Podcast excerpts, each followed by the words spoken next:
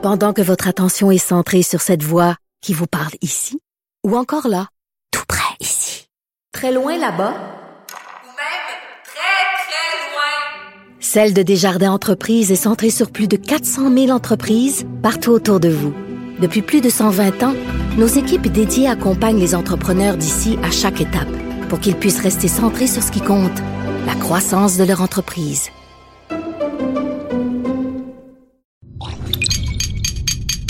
Cube Radio.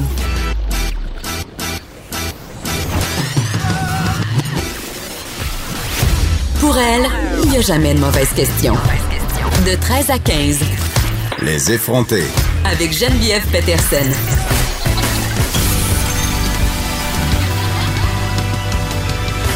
Cube Radio. Bon lundi tout le monde, bienvenue à l'émission. J'espère que vous avez passé un beau week-end. Moi, j'ai complètement perdu les pédales. Hier soir, j'ai allumé ma petite chandelle de Noël. OK? Premièrement, en régie, on fait des sons, OK? Les gens s'exclament, sont d'accord. J'ai fait une story sur Instagram, mais je ne savais pas que ça allait déclencher autant de passion. On a une passion collective pour la petite chandelle qui sent le sapin, toi chose. J'étais allée au Carrefour Laval samedi après-midi. Je le sais, je le sais, je le sais, je le sais. C'est un plan mortifère. Il y avait environ 370 milliards de personnes. J'ai vu une bataille dans le stationnement. Ma première bataille du temps des fêtes. Deux madames qui se chicanaient pour une place de parking avant de se rendre compte que c'était une place pour handicapés. Donc, euh, vraiment, fail. Et je me suis pointée dans une boutique beaucoup trop chère où j'ai acheté ma petite chandelle de Noël à 32 plus taxes. Oh oui, oui, oui. Une petite chandelle vegan, trois choses, au soya, qui ne détruit pas la planète et qui dure bien, bien longtemps. Et c'est ça, vous, j'ai commu, c'est rare que ça arrive là, quand je fais des stories sur Instagram. J'ai commu 50 messages de personnes qui me disaient Ah, je suis tellement contente que tu me dises que tu as allumé ta chandelle de Noël parce que moi aussi, puis je le sais que je suis toujours en train de chialer sur Noël puis que j'ai mis un moratoire sur la musique de Noël, mais on dirait que la chandelle, on a le droit. Mais je souligne en passage, au passage quand même pour préserver ma réputation de Grinch totale que mes citrouilles d'Halloween sont encore sur ma galerie. Puis ce soir, ben, va se mélanger avec la neige parce qu'il nous annonce euh, notre première tempête. Et il y a un Dieu, il y a un Dieu pour les irresponsables comme moi. Mon rendez-vous pour mes pneus d'hiver était planifié ce soir à 16h et la neige commence à, à 5h supposément à Montréal. Donc, euh, je suis vraiment contente et je, je veux juste souligner, là, ceux qui n'ont pas encore pris leur rendez-vous pour vos pneus d'hiver, vous êtes juste faites. OK? Vous êtes juste faites. Les garages sont bouqués jusqu'à la fin des temps. Vous devriez être bon pour les faire poser d'ici euh, 2021. OK, ça c'est réglé. Mais moi, je, je vais me promener de façon sécuritaire avec mes, mes nouveaux pneus d'hiver, bien installés, bien alignés. Euh, parlant de bien alignés, euh, l'entrevue de Catherine Dorion euh, hier à Tout le monde en parle. Franchement, été bien impressionnée. Je m'attendais pas à grand-chose, euh, mais elle s'en est très, très bien sortie. Pas que je m'attendais pas à grand-chose de Catherine Dorion, mais j'avais un peu peur que ça vire en espèce de, de freak show. Ça n'a pas été le cas. Vraiment, super entrevue. Et euh, là, je sais, ça a pris beaucoup de place euh, dans les médias, dans l'actualité, le maudit débat sur les vêtements de Catherine Dorion, sur son coton ouaté. Mais quand même, je trouve que ça veut dire beaucoup de choses sur nous comme euh, collectivité, comme société. À mon sens, c'est un débat qui va beaucoup plus loin que le linge.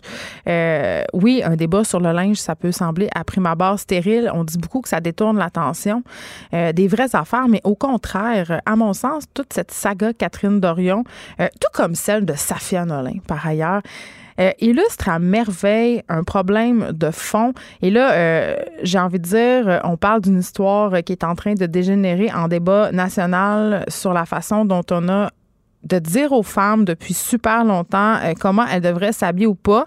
J'ai envie de dire ça, mais en même temps, c'est plus compliqué que ça parce que euh, même si Catherine Dorion n'était pas une femme, ça apportait un coton ouaté à l'Assemblée nationale, ça dérogeait au code vestimentaire. On l'a vu avec Gabriel Nadeau-Dubois.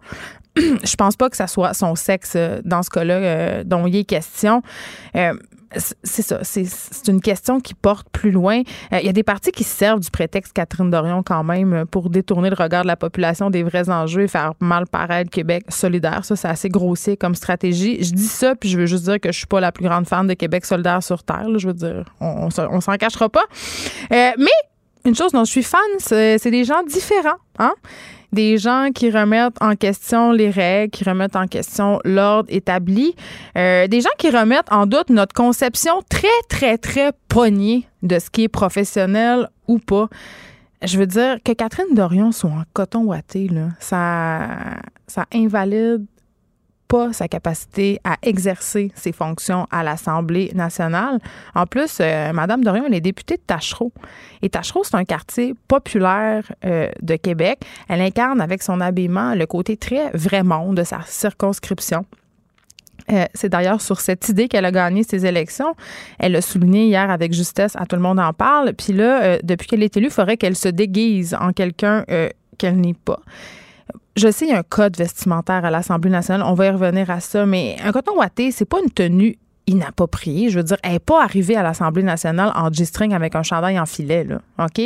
Puis j'ai envie de dire, si ça te prend un tailleur, une jupe, euh, je sais pas, moi, name pour trouver qu'un avocat ou un notaire est crédible, peut-être qu'il y a un petit problème.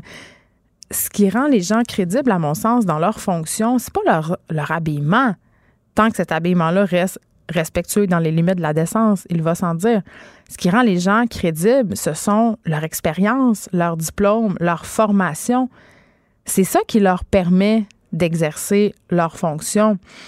Euh, et je vous rappelle au passage, et Catherine Dorion l'a bien souligné, tout le monde en parle hier, que les gens du Parti libéral du Québec étaient tous très bien habillés.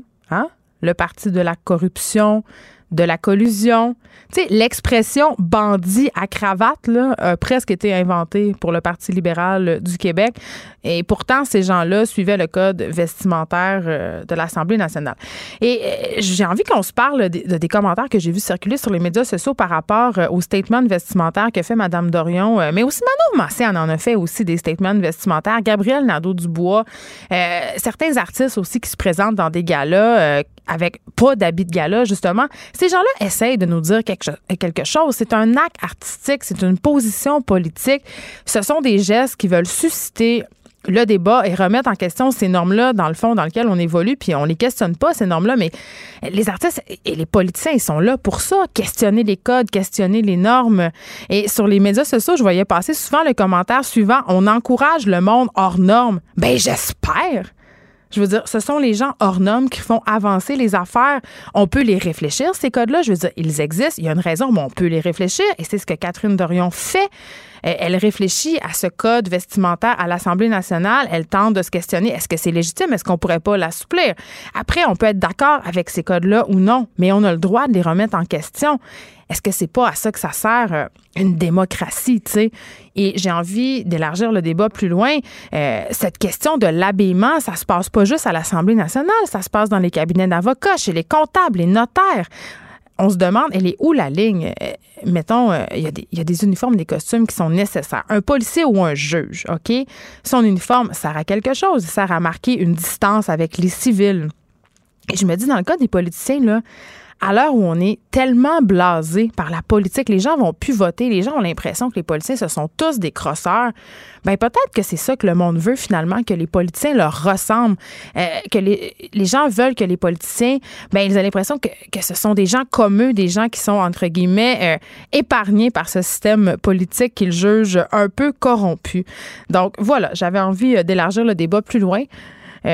On va l'élargir aussi avec Pamela Dumont aujourd'hui parce qu'elle nous parle d'un événement qui a été organisé sur Facebook. Son sujet d'aujourd'hui, le coton wattisme, OK? C'est un événement qui invite les femmes à porter un coton watté demain. OK? Demain, à leur travail, les femmes sont invitées à se vêtir de coton ouaté. Je vous laisse deviner si je participerai ou non, parce que plusieurs personnes ont pour leur dire que le coton ouaté n'a pas sa place au bureau et même que ça fait de nous des personnes qui avons une pensée molle. Évidemment, je ne suis pas d'accord et on en parlera avec Pamela Dumont. Aussi, euh, jour du souvenir aujourd'hui, 11 novembre, on va parler à des vétérans canadiens euh, qui vivent une situation d'itinérance. On aura Matthew Pierce, qui est président et chef de la direction de la mission Old Brewery. Euh, aux, États-Unis, quand même, c'est un phénomène qui est quand même euh, très, très, très préoccupant. Il y a beaucoup d'anciens militaires euh, américains qui se retrouvent dans la rue, hommes comme femmes. Hein. Ici, c'est un problème plus masculin, mais quand même, est-ce qu'on est-ce qu'on traite, entre guillemets, ces personnes-là, ce problème d'itinérance-là de la même façon? Est-ce que ces personnes-là ont besoin d'une approche différente? Qu'est-ce qui fait qu'ils se ramassent aussi dans la rue?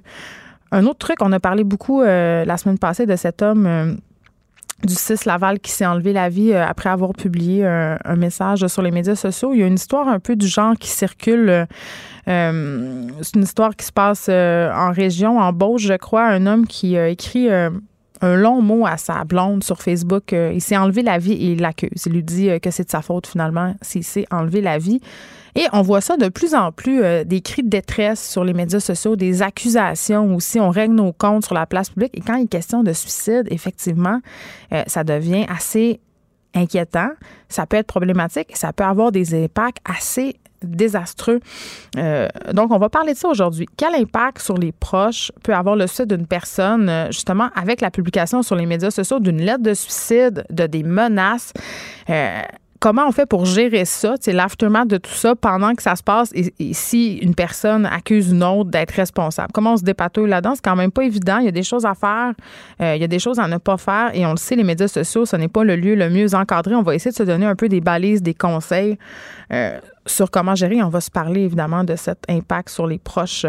Aussi, euh, entrevue avec Jean-Claude Bernatchez, qui est professeur titulaire en relations industrielles à l'Université du Québec à Trois-Rivières, qui signait un papier que je jugeais en tout cas fort intéressant dans la presse. On va essayer, on va se parler de la rémunération des médecins. On en parle beaucoup, là. Euh, sauf que lui, a pour son dire que les médecins du Québec sont devenus parmi les mieux payés au monde dans les pays industrialisés. Donc, c'est quand même un discours qui se place. Euh, à contre-pied de celui des médecins qui prétendent qu'ils sont les moins bien payés au Canada. Euh, on les entend souvent dire ça. Voilà, je, trouvais que c'était un point de vue intéressant. On aura aussi, là, c'est un peu pour rire. On avait. Euh, on a parlé euh, la semaine passée avec Baptiste Zapirin qui travaille chez notre marque en cinq minutes. parce qu'aujourd'hui, il y a un événement, il n'y a pas juste une tempête de neige, là. Non, non, non, non, non c'est le transit de Mercure. On va pouvoir voir une espèce de petit point sur le soleil. Et je disais à la blague, mais les astrologues doivent capoter parce que supposément, euh, ça arrive super rarement, ce phénomène-là. Et une astrologue que j'aime bien revoir à l'occasion ici, la recevoir, Ginette Blais, que vous connaissez, qui écrit des livres euh, sur l'astrologie, mais qui écrit, aussi un livre sur Mercure qui s'appelle Mercure rétrograde.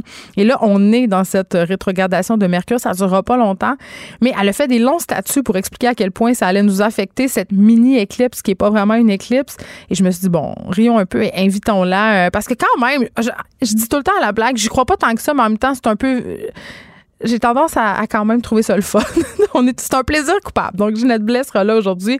Euh, pour nous parler de ce grand transit de Mercure, on aura aussi Dominique Demers. Vous la connaissez, Dominique Demers? Euh, elle a écrit des romans, évidemment, beaucoup de romans pour adolescents, dont les très populaires, la série Marie-Lune. Tu sais, vous savez, un hiver de tourmente, les grands sapins ne meurent pas, ils dansent dans la tempête. On a tellement tout lu ça en espérant rencontrer euh, un jeune homme qui sent la terre mouillée les feuilles d'automne, euh, aussi euh, célèbre pour ses romans pour adultes. Et là, il a gagné un prix très important, le prix du gouverneur général pour l'Arbatros et la Mésange. On l'avait reçu d'ailleurs à l'émission, elle était venue nous parler de son roman. Mais Dominique s'implique beaucoup dans le milieu littéraire et notamment en ce qui a trait à la lecture. Et aujourd'hui, c'est de ça dont on va parler avec elle, du plaisir de la lecture, mais quand, la lecture, c'est de moins en moins populaire. on sait que 50% des Québécois seulement qui s'adonnent à la lecture et je trouve ça vraiment très déplorable. Euh, mais je trouve pas que c'en ait un discours de condamnation, justement, qu'on arrive à quelque chose. C'est peut-être en mettant les bons livres entre euh, les mains des bonnes personnes. on fait des bons matchs, comme quand on date des gens, on peut dater des livres. Et Dominique Demers, euh, on va discuter avec elle de justement comment retrouver ce plaisir de la lecture. L'hiver est arrivé, la tempête est là, cocooning oblige, il y aura de la lecture, les vacances de Noël. On va parler de ça. Aussi, euh, Élie Jeté est là aujourd'hui, grand retour de ses vacances. Elle était là vendredi, mais je décide de la réinviter plus aujourd'hui pour nous parler de son amour de Noël. Il va avoir euh, des chansons peut-être. Oh là là, on va transgresser euh, ma règle, mon moratoire, et on fait un retour sur une populaire chanson de rap québécois. Kelly juge franchement dénigrante. C'est une chanson de Sirpat, quand même un, rappeur qui est très estimé par la critique, mais on va se demander est-ce qu'on a le droit d'écouter de la musique qui, euh, qui est très dégradante, qui a un discours poche envers les femmes. Puis on se parle d'une chanson en particulier euh, qui s'appelle Fais donc ta cochonne. donc ça promet, restez là. Pendant que votre attention est centrée sur cette voix qui vous parle ici, ou encore là, tout près ici, très loin là-bas, ou même très, très loin, Celle de Desjardins Entreprises est centrée sur plus de 400 000 entreprises partout autour de vous. Depuis plus de 120 ans, nos équipes dédiées accompagnent les entrepreneurs d'ici à chaque étape pour qu'ils puissent rester centrés sur ce qui compte, la croissance de leur entreprise.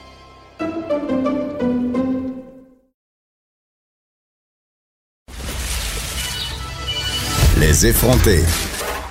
Deux heures où on relâche nos bonnes manières.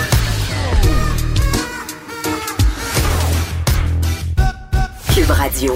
Plusieurs femmes vont relâcher leur bonne manière euh, demain, Oh. Pamela Dumont, Mm-hmm. euh, parce qu'il y a un mouvement qui est lancé aujourd'hui. Tu nous parles de coton-wattisme. Coton-wattisme. Mais j'ai envie de dire, c'est un mouvement pour les femmes, mais les hommes pourraient nous emboîter le pas en guise d'appui. Ben, tellement. Puis aussi, c'est Moi, parce je les que. invite, là. Ben, tellement. Puis il y en a déjà, là, parce qu'il y a un événement Facebook, rendez-vous-y, il y a déjà 1700 personnes qui ont dit qu'elles allaient le faire, demain, porter le coton watté. Explique-nous c'est quoi, euh, pourquoi? Donc, ça s'appelle Mon coton watté, mon choix. C'est Willy Blum et Andréane Paquet, euh, deux jeunes femmes qui ont parti cet événement-là en solidarité mouvement de solidarité par rapport à tout ce qui s'est passé euh, face à Catherine Dorion et son fameux coton watté qu'elle a porté à l'Assemblée nationale le 7 novembre dernier, jeudi.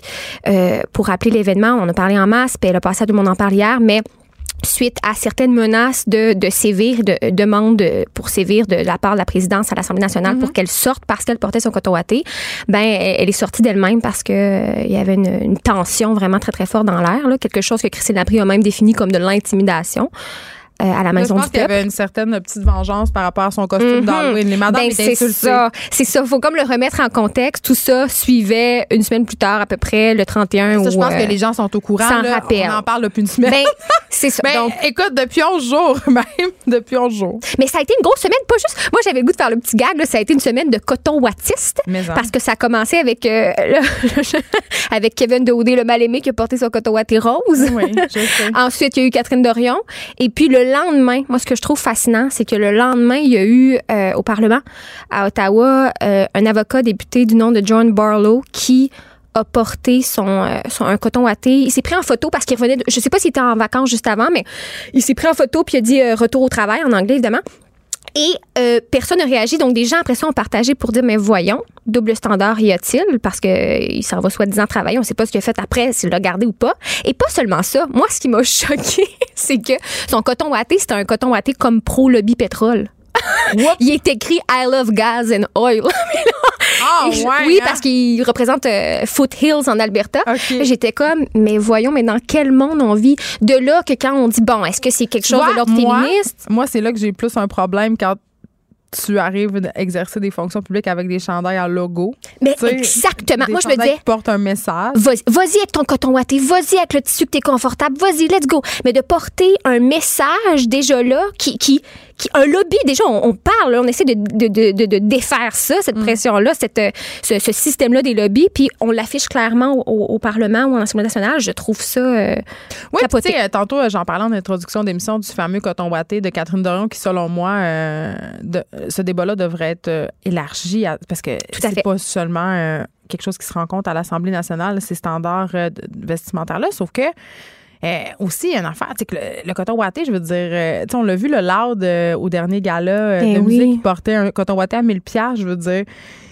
C'est pas parce que c'est les coton riches peuvent porter ça. ben, C'est- tu c'est sais, son coton watté à Catherine Dorion, il était pas déchiré, il était pas sale, il était pas. Il était même très beau. Moi, je dirais ça- la couleur. J'ai vu la couleur en premier orange brûlé, là. Comme Kevin, c'était rose flash, elle, c'était orange brûlé. J'ai fait, mais voyons, ça met tombé du soleil dans la journée. Tout le monde est habillé en noir, en gris, en bleu foncé l'Assemblée. Elle avait un beau petit coton euh, euh, orange. Tu sais, c'est ça. Puis je disais, tu sais, à l'heure où les gens sont tellement blasés des politiciens, tu sais, peut-être que c'est ça qu'on a envie de voir des politiciens qui nous ressemblent. Oui, puis tu l'as dit tout à l'heure en début d'émission et j'ai trouvé ça tellement pertinent, c'est-à-dire que euh, il y a une, une pra- praticienne théoricienne de, de la mode qui s'appelle Mariette Julien qui fait beaucoup d'entrevues, beaucoup d'articles hyper intéressantes, mais elle, elle renvoyait au fait que le certain décorum ou les codes, du moins les règles vestimentaires, c'est une façon de euh, faire partie d'un groupe et de montrer qu'on veut qu'on veut faire partie et qu'on adhère à ce groupe-là. Mais des fois, c'est Mais- justifié. Puis la position de Catherine Dorion, justement, c'est je ne fais pas partie de votre groupe. Exactement. C'est que tout d'un coup, il y a une seule femme qui représente un autre genre de groupe, un autre genre de classe. Donc, c'est pas un je m'en foutisme de tout le monde, de qui je représente, Si de Tachereau. C'est pas ça. Si elle travestissait son identité, entre guillemets, si euh, madame. Mais de toute façon, j'en ai déjà parlé ici à l'émission Pamela Dumont. euh, je- si on regarde le chemin de Catherine Dorion à l'Assemblée nationale, elle, a- elle s'est quand même un peu adaptée. Tu sais, Ce que je disais, là, c'est que la plupart du temps, là, elle est habillée propre. Puis, euh, j'ose, il y a eu un certain- comme Gabriel dans l'eau du bois par ailleurs, à un moment donné, tu t'adaptes tout ça euh, sans travestir qui tu es. Mais si justement du jour au lendemain, elle se mettait à s'habiller en jupe crayon, tailleur, ben ça serait pas elle. Puis les gens qui ont voté pour elle, ils seraient déçus. Il serait Tu sais, déçu. Tout à Ben fait. oui, fait que euh, c'est comme. euh, tu sais, de tous les côtés, je crois qu'elle serait perdante. Tu sais, damn if you do, damn if you don't. Je pense que dans son cas, ça s'applique. oui, puis elle l'a dit, tu sais, elle l'a dit très bien hier à l'entrevue, tout le monde en parle, c'est que elle a été élue pour ça, pour ce genre de militantisme-là, pour représenter ces personnes-là. C'est Donc un après geste ça, lourd le sens. Elle ne le fait pas innocemment. Catherine fait. s'est pas levée un matin en disant Ouais, je vais choisir un morceau de linge anodin dans mon garde-robe. Non, non, c'est Ouais. un statement politique. Elle se pointe là, elle le savait. Euh, elle l'a dit hier, d'ailleurs, tout le monde en parle. Moi, je suis une artiste et je suis là pour bouleverser les codes, bouleverser. Bon, je paraphrase, là, mais. Ouais. mais quand même, c'est un geste de contestation et en tout cas, à mon sens, il est totalement pertinent. Je dis pas euh, que je suis d'accord avec ce geste-là, mais de questionner ces codes-là, à mon sens, c'est une très bonne chose. C'est une très fait. bonne chose. Tu sais, je parlais du fait qu'elle s'est- elle- avec Jonathan Trudeau la semaine passée, qu'elle s'était assise sur le bureau. Ouais. Euh, moi, je trouvais pas ça choquant. Il y a des partis qui ont lu, euh, il y a des les différents partis politiques louent cette salle pour sait faire pas, des c'est Est-ce que tu penses vraiment que personne s'assied sur le bureau? Euh, Ouais. Permets-moi d'en douter. Mais je disais un truc avec lequel moi j'avais eu un bémol, euh, c'était qu'elle avait organisé un party d'Halloween qui s'appelait Fuck les, Fuck les conventions, une affaire comme ça. Puis Ah, elle avait imprimé le, le- le logo de l'Assemblée. Ça, je trouvais ça. Ça, je trouvais ça. mais ouais, mais moi, je trouvais ça un peu limite. Mais encore, encore une fois, euh, c'est son rôle. Elle joue avec ça. Oui, ouais. elle joue avec ça, elle le fait très bien. Puis Mhm. quand les personnes l'accusent de détourner l'attention des vrais débats, mais je le trouve pas parce que euh, derrière tout ce débat euh, de vêtements qui peut paraître un peu trivial se cache quand même, euh, tu sais, quand même quelque chose de pas très beau. Là. Oui, puis, puis tu l'as dit, tu as dit, la question n'est pas dans est-ce qu'on est d'accord ou pas qu'apporte le coton watté. Non. Après ça, là, on peut avoir une séance au complet sur le décorum. C'est où ça commence, c'est où ça finit, pourquoi? Quand il y a des règles, les questionner pourquoi? Mais la question derrière qu'un ça, juge, faut qu'il y ait une toge, là, faut qu'il il- il- il- faut qu'on marque une limite. il y a un ouais, oui, à quelque part, il y a un costume, il y a, il y a une raison, Un tout ça. policier, un Ouais. militaire. Mais moi, ce que je trouvais fascinant de quand tu viens de dire, on détourne l'attention des, des- des priorités, par exemple, je fais, mais attendez, wow, minute, là. Le problème, il est dans le fait que une fois que quelqu'un a osé parler de l'apparence d'une femme en politique et puis de la discréditer ou de détourner l'attention du contenu, à partir du moment où ça s'est fait, on n'a pas le choix d'en parler parce que ça, c'est lourd de sens. Ben écoute, moi, euh, je vais taire son nom parce que la personne m'a demandé de taire son nom, mais il y a une- D'accord. il y, a une personne qui m'a écrit pour me dire euh, qu'elle travaillait dans une entreprise où il y avait un code vestimentaire euh, assez strict qui était jupe, euh, blouse et talons.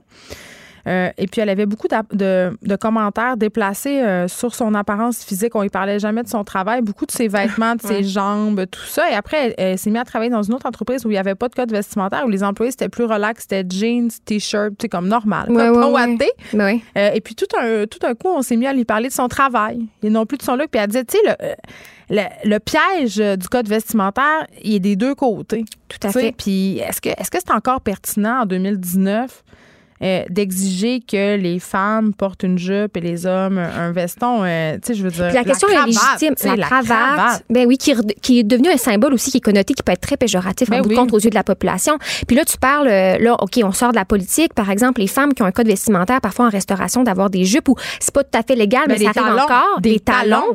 C'est épouvantable. Mais moi, ça me choque parce qu'après ça, on est dans le code vestimentaire, mais pas que. Parce que la façon dont la femme va devoir être vêtue va déterminer aussi comment elle va traiter son corps. Fait qu'on peut faire plein de liens avec sexualiser, là. Sexualiser, puis je vais pousser jusqu'à. On me connaît pour le sujet de la pilosité, mais je veux dire, une femme qui doit porter une robe, une Parce jupe. Tu es la fondatrice de Je suis la fondatrice Poils. de mes poils aussi également. Donc, il y a plein de parallèles à faire avec ton corps au naturel en dehors des, des, des, euh, des, euh, soins d'hygiène de base. Mm. C'est que la seule chose qu'on qu'on euh, demande, par exemple, à- normalement à un homme, ça devrait être le cas pour les humains. Mm. Mais là, si on exige une jupe, par exemple, que ce soit en hiver avec des collants puis que tes poils dépassent ou l'été, je suis désolée, mais tu vas avoir un regard qui fait il va, va falloir que tu t'apprêtes d'une autre manière parce que la code, va- le code va plus loin que juste porter la jupe. Il y a des attentes par rapport à ton corps. hein. Fait que c'est tout ça que ça soulève. C'est pour ça que c'est important de dire c'est où que ça commence puis pourquoi ça commence là. en quoi que j'ai besoin que, mettons, on jase, là, que l'employé d'une banque qui est en avant moi, tu sais, je comprends là, que je veux pas qu'elle ait un chandail de Metallica, des jeans, des shirts, mais moi, je m'en sacrerais. Mais je peux comprendre que pour des gens, ça peut être confrontant.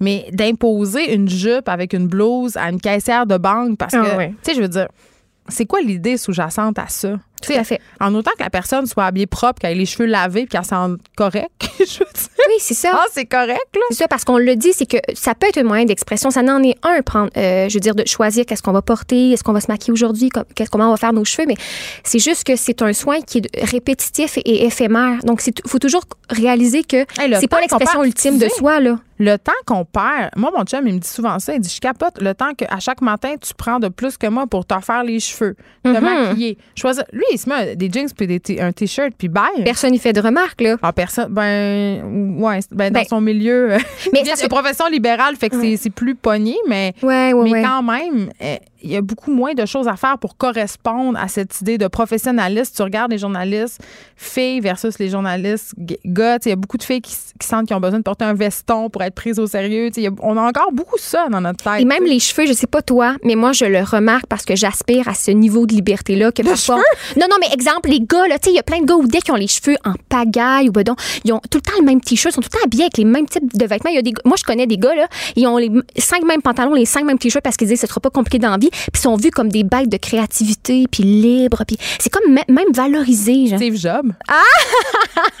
Je ne dirais pas de non non plus de non. Mais- Mais, quand même, tu vois, alors qu'une femme, on va tout de suite se demander si ça va bien, si elle fait une dépression, si elle, elle s'est négligée, si elle s'est laissée aller. C'est là où je suis pas d'accord avec toi, Pamela. Je trouve que, honnêtement, dans les milieux de travail, que ce soit homme ou femme, dès qu'une personne sort un peu du cadre, refuse de se soumettre au code vestimentaire, justement en portant pas de cravate ou en mettant un coton ouaté, je pense qu'on s'expose à des commentaires euh, qui Ben- sont désobligeants de la part d'autres collègues qui sont peut-être plus conservateurs. Je pense qu'il y a un double standard dans ce qu'on s'attend euh, sur l'apparence des femmes, leur tenue vestimentaire, mais pour ce qui est de sortir des codes, là, je pense que homme ou femme, les deux s'exposent à des critiques. On l'a bien vu avec Gabriel Lando-Dubois. On le voit aussi dans les galas avec les artistes, euh, les musiciens, gars qui, qui, qui arrivent justement en jeans ils se font critiquer par les chroniqueurs. Je pense que là, il n'y a pas de trop de double standard. Mais mettons, des fois, c'est juste de faire l'exercice l'été plus que l'hiver parce qu'on est en gros manteau. Ouais. là. Mais de regarder dans la rue les vêtements des gens qui sont pas trop euh, genrés, mettons, euh, dans, dans les Ouais. coupes, et de s'imaginer en tant que femme, moi, je le fais souvent, porter ce que le gars porte en face de moi, et automatiquement, je me ferais traiter de chien nageur, d'être habillé en chien nageur. Des fois, c'est de faire l'exercice. que- Qu'est-ce qui est Oui, acceptable? vision, La- mais le, le, le, le critère est, est plus haut, mettons, pour les femmes Ouais, une que pour les hommes. arrêtée, mais en même temps, euh, Juste le lousse. Nous, on, le on évolue peut-être dans un monde qui est plus libéral, mais dans le milieu des affaires, tu sais, ce qu'on s'attend, même toi, Pamela Dumont, ton image de l'homme d'affaires, je suis certaine que c'est un gars en complet avec une cravate puis une mallette. Mais parce que j'en vois beaucoup plus comme ça. Ben, pourquoi? Mais là, Parce que- demain, Parce qu'il y a un standard. Mais là, demain. Demain, c'est parce que je veux quand même me lancer l'invitation. Oui, tu l'as vas-y. fait. Mais demain, femme, homme, toi, vas-tu le faire, Geneviève, arriver au, au travail en coton watté? Oui, puis moi, demain, j'ai une séance photo pour mon Ouh. prochain livre, donc euh, je vais apporter mon coton ouaté dans mon char. Hey, super. Fait que tu vas te changer entre temps. Et puis moi, j'ai eu le dilemme aussi parce que je me suis dit, hey, j'y vais, c'est sûr, mais, Mais je moi, fais. j'aimerais ça, euh, avoir un coton ouaté québécois.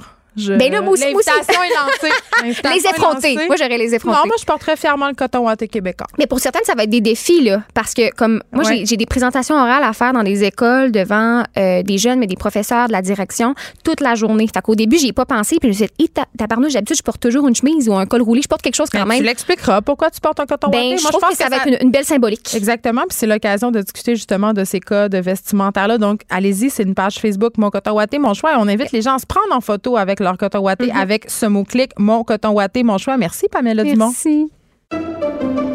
Pendant que votre attention est centrée sur cette voix qui vous parle ici, ou encore là, tout près ici, très loin là-bas, Ou même très, très loin. Celle de Desjardins Entreprises est centrée sur plus de 400 000 entreprises partout autour de vous. Depuis plus de 120 ans, nos équipes dédiées accompagnent les entrepreneurs d'ici à chaque étape pour qu'ils puissent rester centrés sur ce qui compte, la croissance de leur entreprise.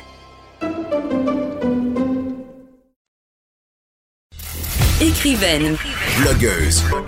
scénariste et animatrice. Geneviève Peterson. La Wonder Woman de Cube Radio. On se parle trop peu d'itinérance, à mon sens, et encore moins de vétérans canadiens qui sont en situation euh, d'itinérance. Et je profite de ce jour du souvenir pour aborder la question avec Matthew Pierce, qui est président et chef de la direction de la mission Old Brewery. Bonjour, Monsieur Pierce. Bonjour. Euh, je veux qu'on se parle de cette problématique-là plus spécifiquement aujourd'hui parce que euh, statistiquement, là, euh, il n'y a pas beaucoup de votre clientèle qui se retrouve à être dans la rue, qui sont des anciens combattants, mais quand même, ils existent. Ces personnes-là, ce sont des hommes. Évidemment, vous, vous avez une clientèle homme. Euh, Est-ce que ces hommes-là, ces, ces anciens combattants qui se retrouvent euh, sans domicile, euh, ont des besoins particuliers par rapport aux autres personnes sans abri? Bien, tout d'abord, c'est vrai qu'il y a, en termes de, de nombre, il n'y en a pas euh, un très grand nombre, mais quand même. mais quand même, un vétéran dans la rue, c'est un vétéran de trop dans la rue. Euh, nous accueillons autour de 40 à 45 euh, vétérans devant nos portes à chaque année. Alors, c'est pas rien non plus. Ah, Euh, puis ils ont quel âge, ces hommes-là? euh, tout âge, tout âge. Mais la plus, la plus grande partie sont des personnes plus jeunes que l'image stéréotypique des vétérans qu'on aura. Oui, parce qu'on Euh, s'imagine un homme dans la cinquantaine. euh, Oui, c'est dans les trentaines, euh, c'est dans les quarantaines et ça peut être dans les cinquantaines euh, également, tous les âges. Mais surtout les vétérans qui sortent des, des, des forces armées qui ont été peut-être en Afghanistan ou en Bosnie, etc. Pas, pas la, la Deuxième Guerre mondiale ou Corée. Ben, ils sont, ils sont Heureusement. plutôt moins nombreux. Ils sont moins nombreux et sont. Oui. heureusement, ils sont pas à la rue, cette, cette euh, partie-là.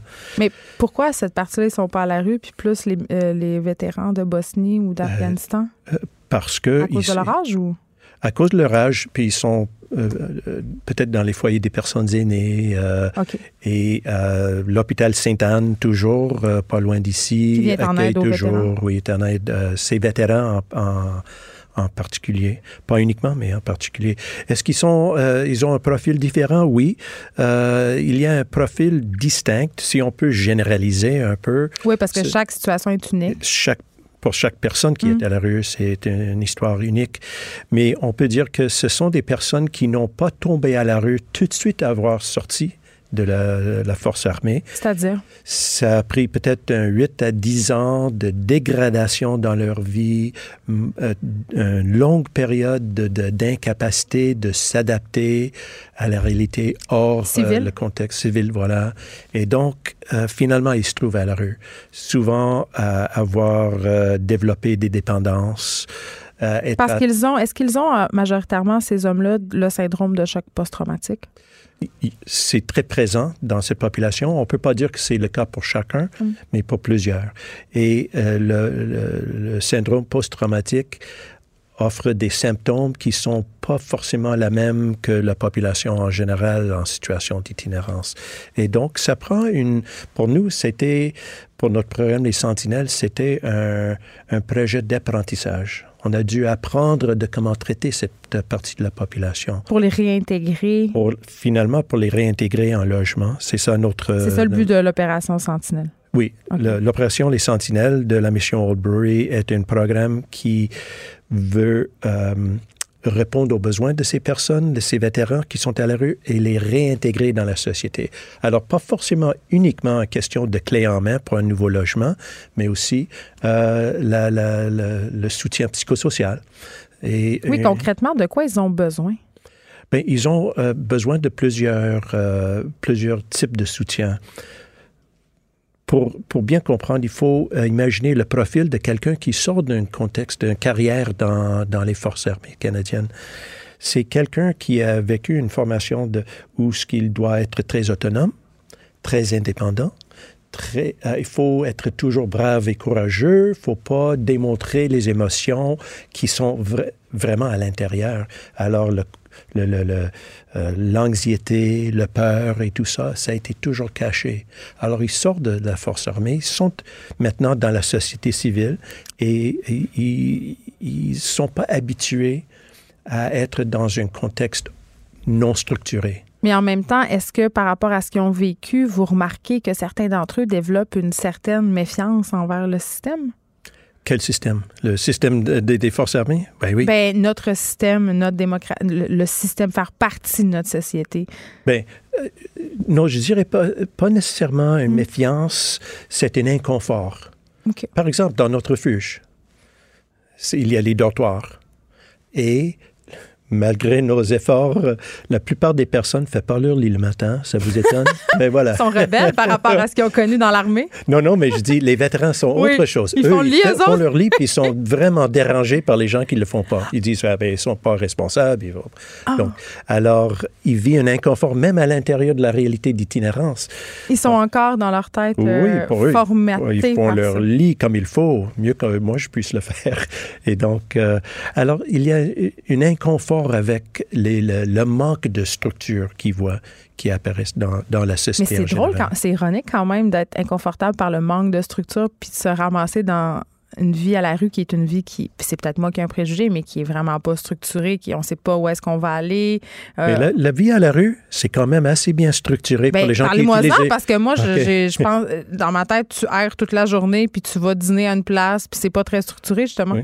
Mais c'est très structuré dans ce sens. On ne OK. peut pas choisir quand est-ce que je- on va manger le souper. On va le manger au moment que la mission Albury l'offre.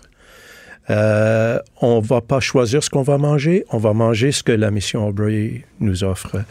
On va prendre, euh, on va pas choisir le lit où on va être. On va prendre le lit qui est alloué par la mission Albury. Il y a une structure quand même dans l'itinérance. Les gens qui utilisent les services et qui dorment pas dehors sont forcés à rentrer dans Un les, les- système. sy- les systèmes qui sont en place. Là, vous avez mis sur pied le programme euh, Sentinelle. Il y a aussi l'opération Chez toi. Oui. C'est- Qu'est-ce que c'est? T-O-I-T. Oui. Alors, euh, l'opération Chez toi, c'est un nouveau programme de cette année. On a un financement euh, de euh, le, le- le ministère des Anciens combattants Canada pour cinq ans. Et c'est un programme de préparation, ben, tout d'abord d'identification des, vétérans qui sont à la rue. Les avoir identifiés, on va les encadrer, les soutenir pour imaginer une meilleure vie et pour partir pour euh, le logement. Le deuxième volet du projet, les Sentinelles, c'est un programme d'accès au logement abordable. Alors, on a un financement qui nous aide à, trouver un logement abordable, offrir un- une subvention au loyer pour une durée déterminée pour que la personne puisse prendre possession de, de son nouveau logement. Et ensuite, le soutien psychosocial par un conseiller de la mission Albury pour les aider de, de, de, de, s'adapter, de, de s'intégrer euh, dans la communauté. Pour que cette transition-là se fasse plus facilement. Oui, parce qu'ils n'ont pas réussi jusqu'à présent. C'est pour ça qu'ils sont à la rue. Donc, on va leur aider de Mais cette, cette idée des, des anciens combattants dans la rue, elle est présente ici, mais on a vu beaucoup passer des reportages, par exemple, aux États-Unis, où ils sont Mhm, très, très, mhm, très mhm. nombreux. Oui. Euh, puis vous avez parlé tantôt de, de des hommes qui sont formés, justement, de façon très stricte dans un système vraiment très mhm. bien réglementé. Euh, Qu'est-ce qui fait, selon vous, qui connaissez bien la réalité itinérante, qu'il y a autant euh, d'anciens combattants américains qui se retrouvent à la rue? Oui, au Canada, c'était une tragédie. Les Ouais. vétérans à la rue, aux États-Unis, c'était Ben, c'est une C'est un hémorragie. désastre. Oui, oui, il y en Oui. a vraiment beaucoup. Oui, c'est un désastre. Euh, je ne peux pas bien expliquer la raison, mais euh, tout d'abord, il y a... Il faut dire que les États-Unis, ils, ils participent plus à des euh, Culture militaire plus importante. culture militaire, mais aussi euh, il y a les... euh, ils participent plus aux conflits mondiaux Mm. en plus grand nombre. Alors, il y a plus de vétérans, pas juste parce qu'il y a plus de gens aux États-Unis, mais il y a plus de- de- de- d'interventions en zone de conflit euh, à l'étranger, plus que c'est le cas pour les, les forces canadiennes. Et donc, ça veut dire qu'on produit plus de vétérans aux États-Unis. Et euh, il semble que euh, il y a beaucoup de ces gens-là qui n'ont pas le soutien nécessaire. Moi, je, je propose, euh, et ça existe probablement, un programme un peu comme les Sentinelles Mm. aux États-Unis, mais je propose que, que c'est ça que, dont les gens ont besoin. Je peux pas euh, m'empêcher, M. Pierce, de vous parler de cette bien triste histoire qu'on peut lire euh, dans la presse ce matin à propos d'un vétéran qui a mis fin à ses jours. Euh, euh, sa veuve s'inquiétait notamment que malgré un état psychologique très instable, il soit capable de posséder 18 armes à feu de façon complètement légale. Le sergent Claude Aymon, il souffrait de, justement du syndrome de choc post-traumatique. Mhm. Euh, C'est un vétéran de l'Afghanistan. Vous, vous travaillez avec une clientèle de la rue. euh, J'imagine que la question, les pensées suicidaires, Oui. est-ce que c'est au cœur de, de votre réalité? C'est pas du tout inconnu dans les discours de plusieurs, pas uniquement les vétérans, Ah, mais euh, chez d'autres personnes qui sont en situation d'itinérance et qui sont en- dans un état de, de désespoir.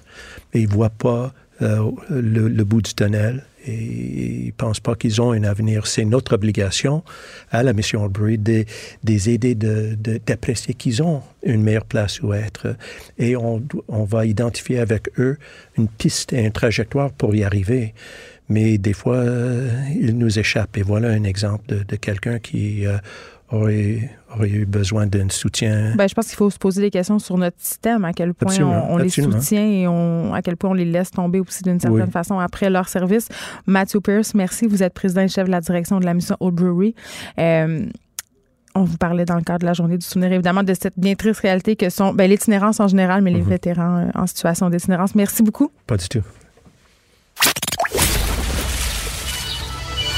Les effrontés. Deux heures où on relâche nos bonnes manières.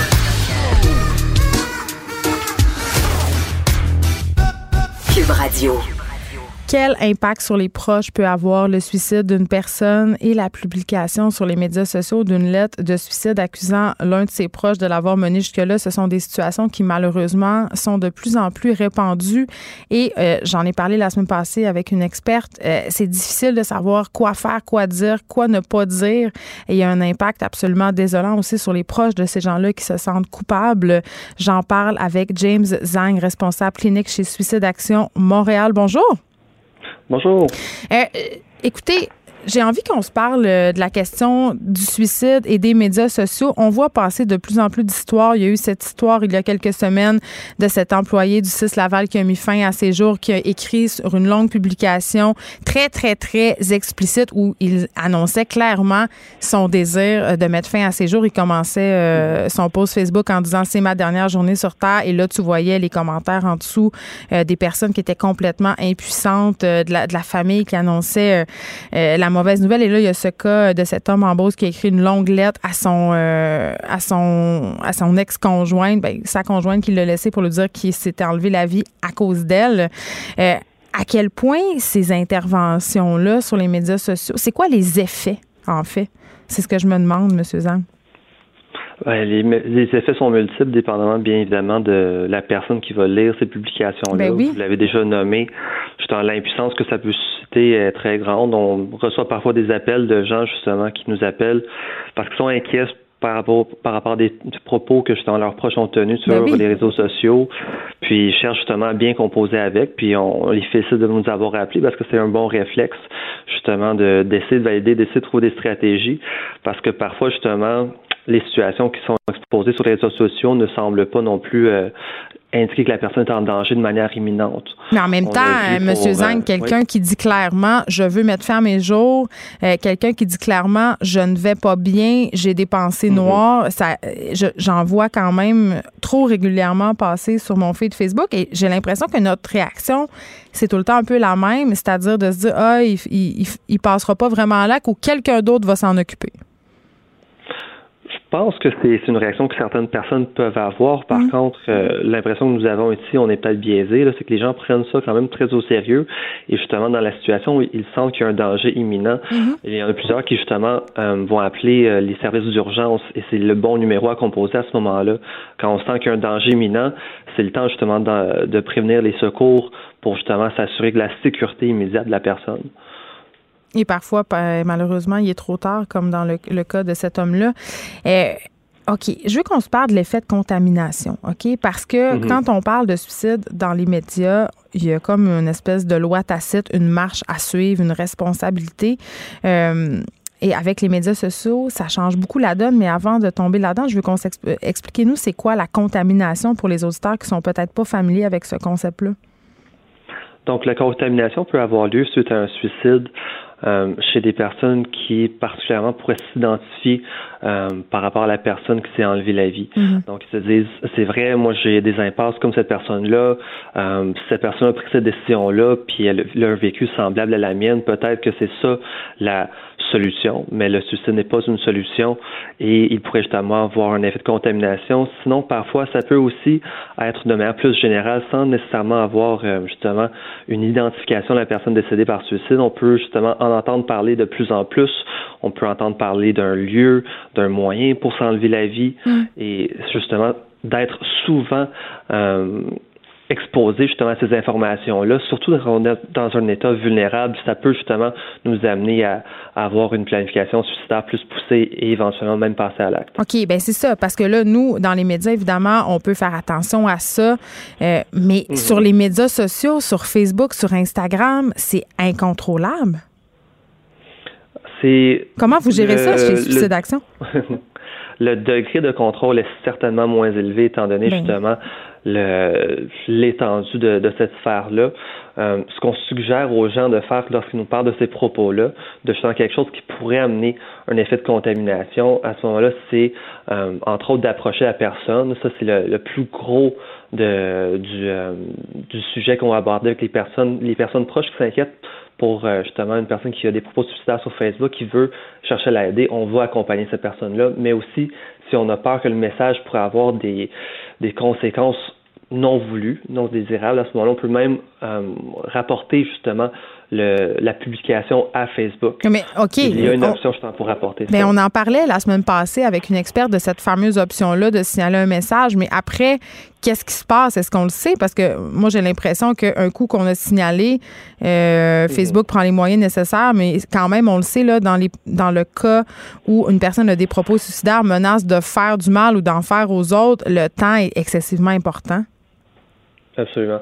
C'est certain qu'on pourrait toujours en faire plus et Mm. j'ai- j'ose croire que justement les compagnies comme Facebook souhaitent en faire plus.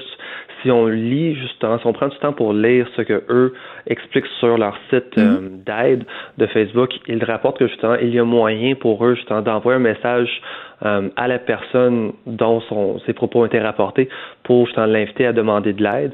Ils peuvent justement proposer aussi des ressources d'aide aux proches et dans les cas où justement s'il y a un message qui pourrait parler explicitement de suicide Ouais. ou d'automutilation, euh, ils ont l'option justement de la retirer ou de la mettre derrière justement même euh, une, un certain euh, comme ça, il faudrait cliquer sur l'image pour voir l'image s'il s'agit de, admettons, de cicatrices d'automutilation ou d'une personne qui parle de son cheminement pour s'en sortir, justement. Oui, au cas où ça tirait justement euh, des- certaines sensibilités chez des personnes.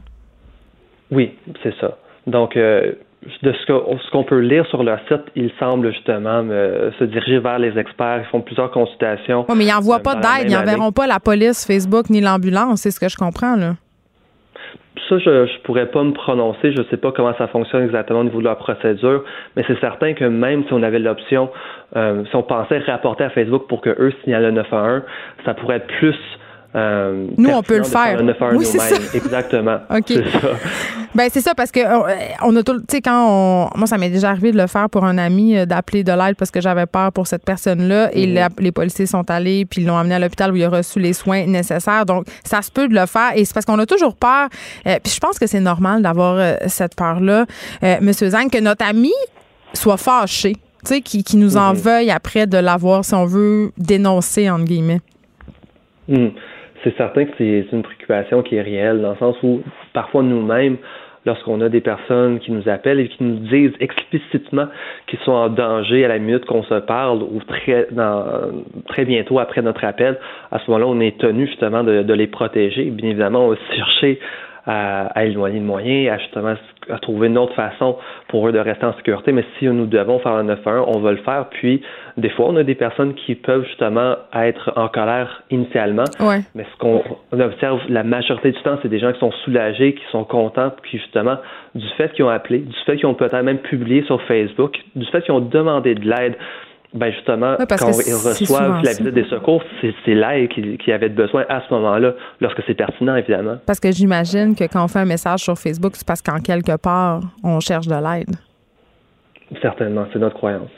Mais il y a d'autres cas comme celui euh, qu'on déplore en ce moment où il y a des propos qui sont très, euh, comment je pourrais dire ça, qui condamnent un proche, qui mettent la faute. Tu sais, comment on gère ça? Quand une personne explicitement, publiquement met la faute de son suicide sur, quel, sur quelqu'un, tu sais? Mhm. Je pense pas qu'il y a une façon singulière de, de gérer ça. La seule chose qu'on peut faire, c'est d'offrir le soutien possible justement aux personnes qui sont endeuillées, qui ont été atteintes par son suicide de, de près et de loin. Évidemment, je suis dans les centres de prévention du suicide tout à travers le Québec. Nous avons tous des services pour les endeuillés. On comprend que dans cette situation-là, ça pourrait être rendu plus compliqué pour manque de meilleurs mots, mais le soutien existe pour justement les personnes qui, qui sont laissées suite à un décès par suicide. OK. En terminant, M. Zang, on se demande toujours qu'est-ce qu'on doit dire et qu'est-ce qu'on ne doit pas dire. Parce que moi, j'ai l'impression que quand on, est ami avec une personne qui appelle à l'aide, euh, on veut l'aider, mhm. mais on a peur de ce qu'on pourrait dire. Euh, puis on se dit, ben qu'est-ce que je pourrais dire pour l'aider? Puis en même temps, tu as peur un peu que ce que tu vas dire va la pousser à agir. Donc, c'est un peu compliqué. On ne sait jamais quoi faire. Mhm. La première chose que je voudrais dire, c'est le, le, simple fait de penser à vouloir aider une personne, de s'inquiéter pour une personne, mm. ça l'indique que justement on est, on a les bonnes intentions, on a la bonne volonté, et que la personne va le ressentir aussi. Donc on peut se rassurer de ça. Et la deuxième chose la plus importante, c'est lorsqu'on parle du suicide, on n'a pas besoin de tourner autour du pot. C'est même, ça peut être contre-productif si on met, on utilise les vrais mots, si on pose les vraies questions directement, à ce moment-là, on, le dit à la personne. Pour moi, c'est pas un sujet tabou. Il n'y a pas de honte d'avoir des idées suicidaires. C'est pas quelque chose que tu n'as pas le droit de discuter avec des gens. Même je t'invite à en parler avec moi. Donc à ce moment-là, on demande à la personne qu'on aime, est-ce que tu penses au suicide? Ça lui donne la chance d'en parler, ça lui fait même la connexion dans sa tête. OK, cette personne-là, je peux lui faire confiance, puis elle va pas me juger pour justement avoir des idées noires. OK, sauf que à partir, pas, à partir du moment où la personne te répond oui, j'ai des pensées suicidaires. À ce moment-là, ben, on peut justement faire une exploration. C'est vraiment de regarder ben, comme qu'est-ce qu'il y a derrière ces idées suicidaires-là, qu'est-ce qui amène la personne à avoir tellement de souffrance qu'elle mm. pense à s'enlever la vie? Puis de regarder ben, comment est-ce qu'elle fait pour justement prendre soin d'elle, comment est-ce qu'elle fait pour justement composer, malgré le fait qu'il y a une partie d'elle qui veut mourir, il y a une partie d'elle qui veut rester en vie, puis on explore ça. Évidemment, moi, je pense que la meilleure suggestion que je pourrais faire ici sur euh, votre poste, c'est justement appeler les centres de prévention de suicide. On est vraiment habilité pour accompagner les proches dans ce processus-là, parce que chaque situation est différente, puis on va regarder avec vous justement jusqu'où vous êtes prêt à aller, euh, quelles sont vos forces, quelles sont les choses que vous êtes prêt à faire, puis on va vous accompagner durant tout ce processus-là, puis on pourrait même s'impliquer si la personne le souhaite. Oui, parce que évidemment, les proches ont besoin d'accompagnement eux aussi. Je vais donner le numéro euh, pour Suicide Action Montréal. C'est 1866 appel, donc le 1866 277 3553. James Zang, merci. Vous êtes responsable clinique chez Suicide Action Montréal. Et on se parlait évidemment de tous ces cas euh, où on fait des menaces de suicide, où malheureusement aussi des personnes passent à l'acte et euh, font des messages, des appels à l'aide sur Facebook qui sont souvent pas entendus ou entendus trop tard. On ne sait plus vraiment quoi quoi faire, nous se en tant que proche, euh, en tant que famille aussi de ces gens-là. Donc, je pense que vraiment, euh, en tout cas, pour avoir vécu cette situation-là, quand même, plus souvent que je l'aurais voulu, on veut jamais que ça arrive, mais ça arrive euh, quand même fréquemment à cause que les gens utilisent de plus en plus les médias sociaux les amis de ma fille, euh, ils racontent leurs états d'âme au complet sur les médias sociaux. Donc, c'est juste un phénomène social qui, selon moi, va prendre de plus en plus d'ampleur. Euh, mais je pense qu'il n'y a aucun message qui est à prendre à la légère. Puis je pense que dans le doute, euh, ben, il vaut mieux faire un petit appel à suicide d'action puis être certaine qu'il ne se passera rien que de se réveiller le lendemain matin comme ça a été le cas la semaine dernière puis de voir que la personne, malheureusement, est passée à l'acte. Pendant que votre attention est centrée sur vos urgences du matin, vos réunions d'affaires du midi, votre retour à la maison ou votre emploi du soir, celle de Desjardins Entreprises est centrée sur plus de 400 000 entreprises à toute heure du jour. Grâce à notre connaissance des secteurs d'activité et à notre accompagnement spécialisé, nous aidons les entrepreneurs à relever chaque défi pour qu'ils puissent rester centrés sur ce qui compte, le développement de leur entreprise.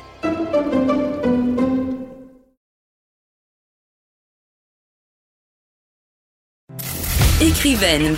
Blogueuse. Scénariste et animatrice. Geneviève Peterson. La Wonder Woman de Cube Radio. L'autrice jeunesse Dominique Demers, dont je suis très, très fan, je dois le dire, fan girl, euh, qui a gagné très récemment un prix littéraire du gouverneur général pour l'Albatros et la Mésange. Euh, souhaiterais voir plus de gens découvrir le plaisir de la lecture. Je ne peux pas être plus d'accord avec toi, Dominique. Euh, mais parlons d'abord de ce prix qui est complètement formidable. C'est pas ton premier? Ben, c'est la première fois que je reçois le prix ben du gouverneur général, mais j'ai été finaliste cinq fois. Alors, je trouve que là, peut-être que si je l'avais obtenu il y a 25 ans, j'aurais été très, très contente. Ouais. Mais de avoir été finaliste à tous les cinq ans, depuis 25 ans, pour des livres différents, puis de l'avoir finalement, ben, je pense que c'est encore plus le fun. c'est comme la cerise sur le sonnet, puis tu dis, tu, ben là, c'est à mon tour. Euh, peut-être en partie, puis en même temps, on a toutes sortes de réflexions philosophiques, euh, mhm. pertinentes ou pas, où je me dis, euh, c'est particulièrement le bon moment. Puis, euh, je pense que je suis dans une période de ma vie où, enfin, je l'apprécie particulièrement. Mais est-ce que ça change quelque chose, les prix, surtout le prix du gouverneur général, dans la vie d'un livre, par exemple? Parce que toi, tu es une auteure quand même consacrée, tu vends des livres. Oui, mais on vit dans le doute perpétuel, hein? Je sais pas de quoi tu parles. Puis, euh, je sais pas, il est arrivé deux, deux trucs. En tout cas, il est arrivé des choses euh, techniques euh, autour de la sortie du livre qui ont rendu l'expérience difficile pour toutes sortes de raisons un peu par rapport. Donc, ça, ça fait que quand on, on, reçoit une tape dans le dos, c'est encore plus heureux. Puis, j'en étais à me demander, tu sais, je vais avoir 63 ans, ça fait plus de 30 ans que je publie. Puis, je me disais, ben, sais, quand est-ce qu'on devient un has-been? Tu sais, quand est-ce que les gens nous aiment plus pour nos premiers livres que pour les, les plus récents? C'est toutes sortes de questions qu'on se pose. Puis en même temps qu'on a connu des livres qui ont autant de succès que les tiens. Tu sais, je pense entre autres à des séries comme euh, Marie-Lune, tu sais, qu'on a tous et toutes lues quand on était ados, qui sont rééditées, qui sont encore lues. Euh, est-ce qu'on a peur, justement, quand on sort des nouveaux livres comme La Batrosse et La Mésange, que ça, ça vende moins, que ça soit pas autant, que les gens aiment moins ça? Mais totalement. Puis, euh, tu sais, les chiffres de l'édition euh, sont en baisse quand même. Ben, généralement, euh, pour tout le monde. Hein, pour tout le monde. Puis moi, je regarde, on m'a demandé de faire des mathématiques. La série Mademoiselle Charlotte, en français seulement, a vendu plus d'un demi-million d'exemplaires. Quand quelqu'un m'a dit, t'en as vendu plus d'un quart de million, j'ai dit, ah, non, non, non. J'ai fait le calcul, c'était plus que ça, sans les traductions. Donc, il y a eu des gros, gros chiffres. Vie, là. Oui, mais c'est vraiment, dans le fond, qu'est-ce qu'on veut? Euh, tous mes amis disent ben moi je vais prendre ma retraite etc. Moi je veux pas prendre ma retraite, je veux écrire, c'est ma vie, c'est ma maison, c'est c'est mon bonheur. Puis puis j'écris pas j'écris pas un journal, tu sais. Non. J'écris pas un journal personnel. Je veux être lu. Dans le fond là, je vais dire quelque chose qui a l'air ridicule, mais je veux être aimé. Ben, je pense pas que c'est C'est ça qu'on veut. Mais je hein. pense qu'il y a beaucoup d'artistes et d'auteurs qui ont des réticences à le dire. Ah ben moi, je, aimez-moi. en même temps, c'est la raison pour laquelle on écrit ou qu'on fait des projets artistiques, c'est pour que les gens les consomment. Totalement, totalement. Donc, c'est sûr que l'Albatros et la Mésange, quand on regarde Marie Tempête, là où la mer commence, euh, sont des livres euh, qui sont publiés dans des dans des collection pour adultes. Puis l'Albatros, Maïna, la même chose. Parce que au départ, c'est des livres pour adolescents qui mais ça a marché. T'es comme la J.K. Rowling du ben, roman pour ados québécois. Les adultes, il faut qu'ils aillent dans, ils doivent aller dans le secteur Young Adult pour trouver mes livres. Je me plains pas du tout. Ce que je dis, c'est que c'est jamais, je pense qu'à chaque projet, on recommence à zéro. Et c'est comme ça que c'est vraiment comme ça que je me suis euh, sentie quand j'ai commencé l'Albatros et la Maison. Ça raconte quoi? Ça raconte l'histoire entre deux adolescents de 17 ans qui se lient d'amitié tout simplement parce que la fille fait un projet dans une garderie familiale, puis ça, ça donne à être chez le jeune homme. Puis lui vit dans une famille où la religion est très, très, très importante. Et c'est comme pas rapport aujourd'hui d'une certaine façon parce qu'il y a très peu, peu de jeunes d'aujourd'hui 17 ans qui sont qui sont dans une famille ultra catholique, mais ça existe.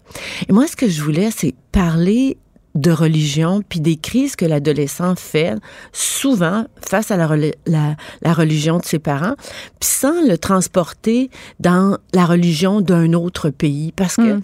le, on a un gros héritage religieux. Vraiment? Ah, Seigneur. Mais les jeunes ne sont pas tous au courant de ça.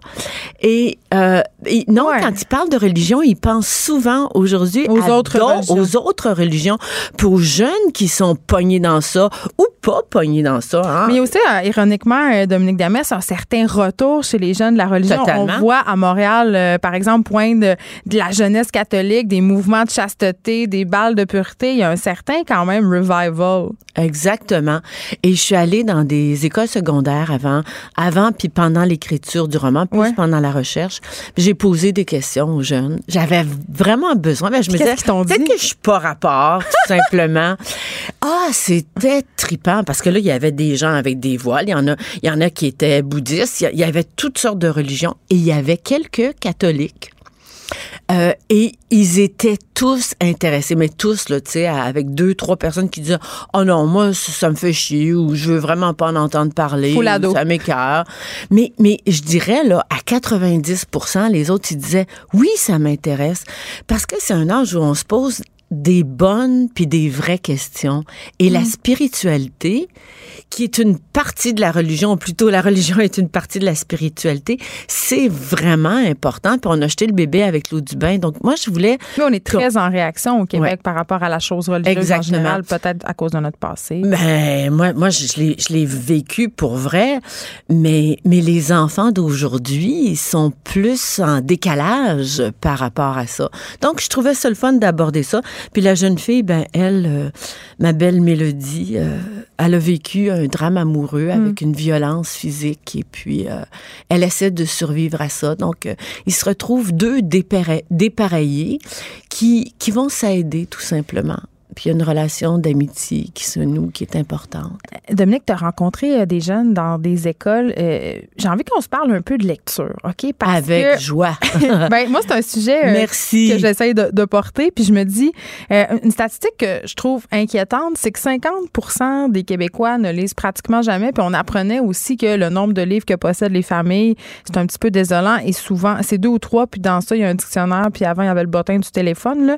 Quand tu as rencontré les jeunes dans les écoles, est-ce que tu avais l'impression que ces jeunes-là ne lisaient pas? Parce que moi, c'est pas ça l'impression que j'ai quand je les rencontre.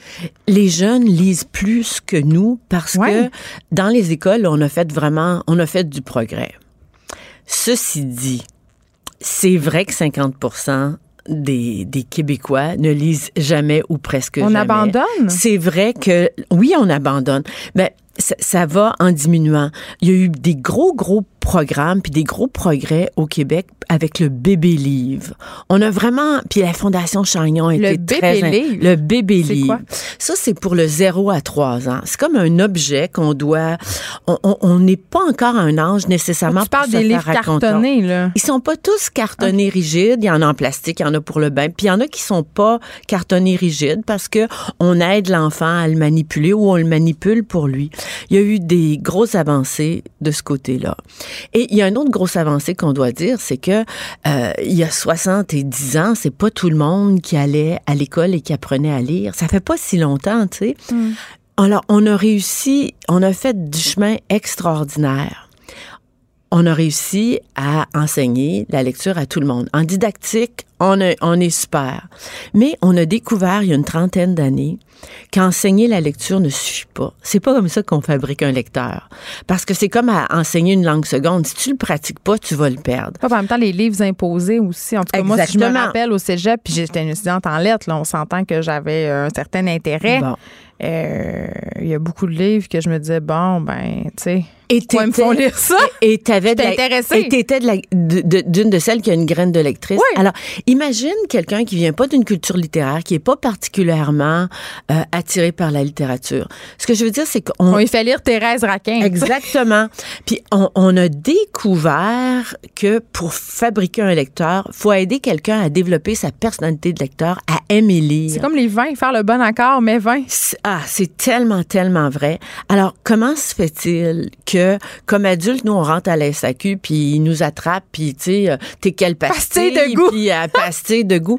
Mais on devrait, les adolescents devraient sortir du secondaire, du secondaire, pardon, en sachant quels sont les livres qu'ils aiment et comment se les procurer, comment être les, les rendre accessibles. C'est tellement drôle que tu dis ça, Dominique Demers, parce que je sais pas si t'es comme moi, mais moi, les livres qui m'ont le plus marqué dans ma vie au complet, ce sont les livres que j'ai lus à l'adolescence. Ce sont pas nécessairement de grands livres, des livres de littérature, là. Tu sais, on parle d'Anne Rice, Ouais. on parle de livres de Stephen King, euh, on parle euh, de Christian Neff, qui est un, une biographie. ah, je m'en souviens Ben encore, oui, moi l'herbe bleue. Je veux dire, Tout ce ça, sont oui. ça, c'est ce- ces livres-là qui nous mènent vers, vers la littérature. Mais pour ça, il y a un truc que je dis à chaque fois que je donne une conférence. Moi, je dis le plus grand secret, la première chose, c'est qu'il il faut arrêter d'agir comme avant en se contentant d'enseigner la lecture. On est snob un peu aussi? Oui, on, On est est, snob. snob. faut aider les jeunes à se découvrir comme lecteurs. Puis la lecture, c'est comme l'amour. Tout le monde peut aimer, mais pas la même personne. Heureusement, on serait tout en train de se battre. Mais il y a des livres qui sont aimés par beaucoup de il y a des personnes, livres qui sont aimés par beaucoup de personnes, Oui. mais on va dans une classe. Écoute, je vais te raconter un- un- une anecdote rapidement. À un moment donné, il y a longtemps, longtemps, on avait fait un concours euh, pour savoir quels étaient les auteurs les plus les plus populaires au cégep. OK. Ça, c'est il y a 20 ans. Il y avait Charles Bukowski, je suis certaine. Pas en tout. Non! Non. Il y avait Dominique Demers. Non. Qui? Non. Dans les vraiment les, les, les trois Gaston Miron. Ben, t'es pas loin. En fait, euh, je, te, je te donne les réponses parce que euh, à chaque fois que je lance les trucs, le seul qui est souvent découvert, c'est le premier, c'est Stephen King. Ah, ben oui. Stephen King. Ben, c'est un Mais- grand écrivain, Exactement. Stephen King. Mais regarde la diversité, regarde comment les gens ont des goûts différents. Ouais. Stephen King était le numéro un à l'époque. La deuxième, c'était Lucy Maud Montgomery, celle qui a écrit Ah, Anne, la maison au Ben oui. Mais regardes-tu comment le lecteur de l'un est tellement pas le lecteur de l'autre? Hein? Ben écoute, moi, j'avais lu du Arlette Couture, puis je Ben- comprenais pas. Je me disais, j'aime pas ça, moi, ça. Mais Ma petite fille aime pas Harry Potter à, à- à 10 ans. Elle Mais a le ça, droit. ça se puis peut. elle lit des livres plus complexes et compliqués que ça. Puis le troisième, c'était Émile Nelligan. Ben oui. Alors, quand tu sais que ça, c'est le, le- le trio au palmarès, il y a 20 ans, tu, tu te souviens comment les gens sont différents. Alors, il faut vraiment avoir une approche autre. Il faut s'installer là autour d'une table, tous ceux qui y croient vraiment, puis faire une liste de tout ce qu'on doit changer dans les écoles et au niveau plus de la, la société de façon générale pour créer une société de lecteurs. Mais il y a quand même une méfiance intellectuelle au Québec, Dominique. Là, on, on trouve ça suspect. Euh, moi, je me rappelle, là, puis euh, moi, je lisais beaucoup à l'adolescence. Euh, J'avais lu tous les livres de la bibliothèque de mon école secondaire. C'était pas une très grosse bibliothèque, je dois le préciser. Euh, mais ma mère avait un chum à l'époque qui, euh, que ça y tombait ses nerfs quand je lisais des livres. Puis ça, c'est une, une attitude qui est quand même Écoute, répandue. Le printemps dernier, non, au début de l'été, là, euh, Florence, ma, ma, ma petite fille la plus, la plus âgée, était en vacances, puis on se promenait sur la rue à Montréal, puis elle avait un livre, puis il y a quelqu'un qui l'a arrêté, un voisin, en disant Hey, l'école est finie. Ben oui. Tu sais, euh, Mais on lit beaucoup pourrait- ça à l'académisme, puis ça devrait Oui, pas. mais, mais c'est ça. Alors, maintenant qu'on sait, tu on peut faire, on peut décrier plein, plein de choses, mais qu'est-ce qu'on peut faire pour Ben oui. changer ça? Ben, une chose, premièrement, il faut changer la formation des enseignants au primaire. Au primaire, c'est, je veux dire, et, puis rendre les bibliothèques accessibles au primaire. Ben, les financement, premièrement. Mais écoute, ça se peut pas qu'en 2020, les bibliothèques scolaires soient à peu près comme il y a 30 ans, quand j'écrivais un, un article dans l'actualité pour dire les bibliothèques scolaires crient au secours. Ah Non, mais moi, dans la classe ma- de- d'une de, mes filles, la professeure n'était même pas au courant des livres qu'il y avait dans sa propre bibliothèque. Euh, pour susciter le goût de la lecture chez les enfants, il faut que les enseignants soient des lecteurs aussi. Exactement. Puis en même temps, il y a une autre affaire euh, que je trouve super euh, pertinente peut-être à discuter, c'est l'avènement des téléphones intelligents, euh, des tablettes de Totalement. Netflix. Avant, les gens lisaient beaucoup parce qu'il n'y avait pas d'autre chose à faire, on va se le dire. Là. Ça, on peut pas nier ça. là. On a une offre de plus en plus diversifiée, mais est-ce qu'on ne devrait pas arrêter de voir ces outils-là comme de la concurrence? Parce qu'on peut lire aussi sur ces Ah, outils-là. De, de transformer ça en support, Ben, c'est très intelligent. Parce que dans on le peut fond- pas lutter. Ben, ben non, mais en, en fait, on n'a pas à lutter. Que le support soit papier ou électronique, je m'en fous. Mais tu- La- Attends, attends. Tu t'en fous-tu vraiment? Parce que Oui. comme auteur, on fait moins d'argent sur les copies numériques. Wow. Mais toi, t'as tellement, toi, t'as tellement d'argent. Non, mais on- euh, je pense que quand les contrats sont bien négociés. Oui, c'est vrai. peut- non, je suis pas d'accord. Ouais. Ça, ça, ça peut être à peu près. Ça peu. peut être à peu près pareil. Ouais. Puis la même chose pour le prêt numérique en bibliothèque. Oui, puis les formats poche. Oui, exactement. Non, ce, ce contre quoi il faut lutter, c'est que parce que on a les, les médias numériques, parce qu'on est de plus en plus bombardé d'informations puis d'écrans qui sont captivants, on développe une paresse. Et, la Et on était lecture- DAH. Tellement. on- mais on- puis on va on l'être de plus en plus. Ouais. On, on l'est pas. On est tous pareils. On est dans une société où on n'a pas mesuré comment les écrans nous transforment comme type de lecteur. Mais à force de lire, lire des textes qui sont fragmentés, c'est sûr que notre capacité de concentration est différente. Puis il y a des choses qu'on n'ose pas dire qui sont très basiques, comme par exemple, lire exige un décodage. Donc c'est normal que ça nous tente moins. C'est comme t'habitues au début. ben, c'est comme aller dehors quand il fait froid, il faut mettre un manteau. Mais si on passe toute la journée en dedans puis on, on- on se couche après, on n'est pas bien. Puis quand on fait l'effort de mettre des bottes un manteau puis de sortir dehors un, un petit peu, on, on, on est bien, on respire, on, on a accès à d'autres choses, on se sent plus vivant, on sent qu'on on, on, on n'est pas né dans un condo, on est né sur une planète qui s'appelle la Terre. Mais c'est la même chose avec la lecture. Donc, il faut le dire pour que les jeunes et même les adultes se disent, c'est normal que j'ai pas nécessairement envie d'aller vers un livre quand je suis fatiguée. Oui, puis on n'est pas obligé non plus d'aimer, certains livres. Il y a des livres que je commence, que tout le monde aime, puis ça m'accroche pas, puis j'en prends juste un autre. Mais c'est ça, se découvrir sa personnalité On est très de lecteur. complexé, tu sais. Parce que, comme tu le dis, on a beaucoup institutionnalisé la lecture, puis La les littéraires ouais. et, et- et les non littéraires. Hmm. Mais dans la vraie vie, là, c'est pas coupé comme ça. Mais non. Puis on ferait des discussions sur qui est littéraire puis qui l'est pas. Puis Ah, le monde pas, fait crêperait les chignons. Se crêperait les chignons rapidement. Ouais. Mais, mais je pense que ce qui est urgent, c'est, c'est vraiment d'avoir un discours qui est plus réaliste, qui est plus vrai, puis qui est plus efficace et aidant sur la lecture. Et pour ça, il faut se donner des moyens. C'est pas normal que les gens rentrent dans une bibliothèque, que ce soit la grande bibliothèque, une bibliothèque municipale ou ailleurs, puis sachent pas trop vers quoi aller.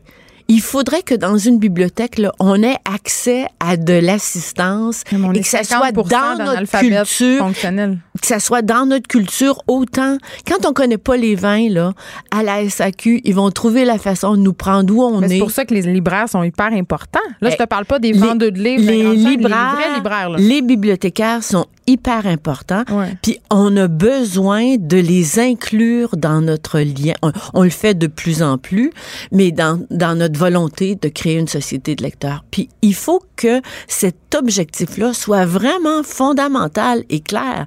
Et si, si on veut pas, si on veut pas élire des Trump dans tous les pays du monde, il faut être capable d'un certain discernement.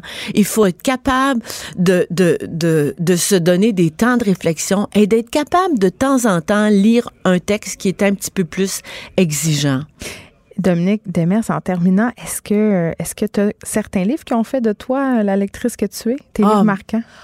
Ah là, il va falloir que tu me fasses revenir. Mais mon auteur fétiche, c'est Mario de Muraille. Mhm. Mais je tiens depuis quelques années un journal de lecture. Ah! Le- là, je viens de finir un livre, c'est tellement bon.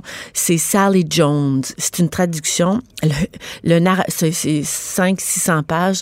Le personnage principal est une femme gorille qui est mécanicienne sur un bateau. Ce livre-là a gagné le prix sorcière en France.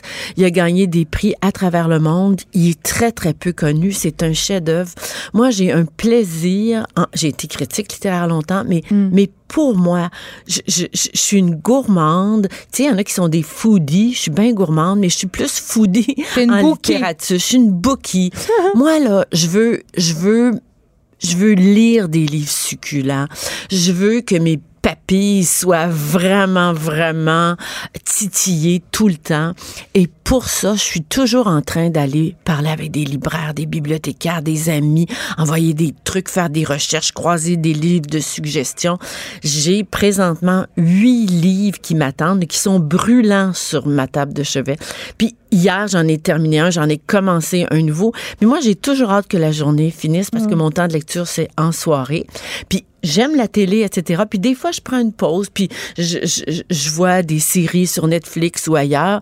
Mais, mais vraiment, la lecture, c'est, un de mes plus grands bonheurs dans la vie. Et ça coûte pas très cher. Ça coûte pas cher. J'en achète beaucoup, mais j'utilise, je fréquente beaucoup les bibliothèques.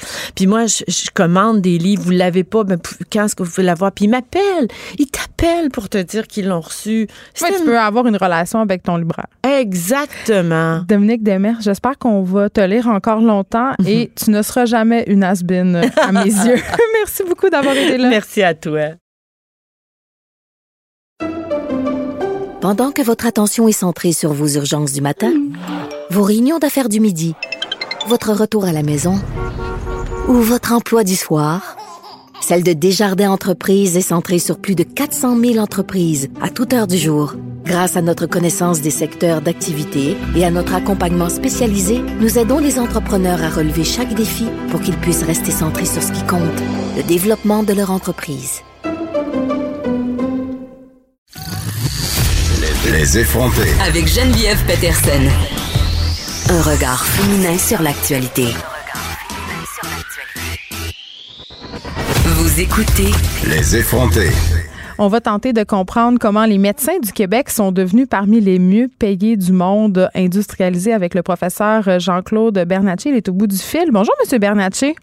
Bonjour, Mme Peterson. Hey, tout de suite en partant, là, on va s'entendre pour se dire que c'est pas l'impression qu'on a euh, que nos médecins sont les mieux payés euh, des pays industrialisés parce que euh, ces médecins-là, me semble en tout cas, arrêtent pas de faire des sorties médiatiques pour se- pour nous dire qu'ils sont pas bien payés justement.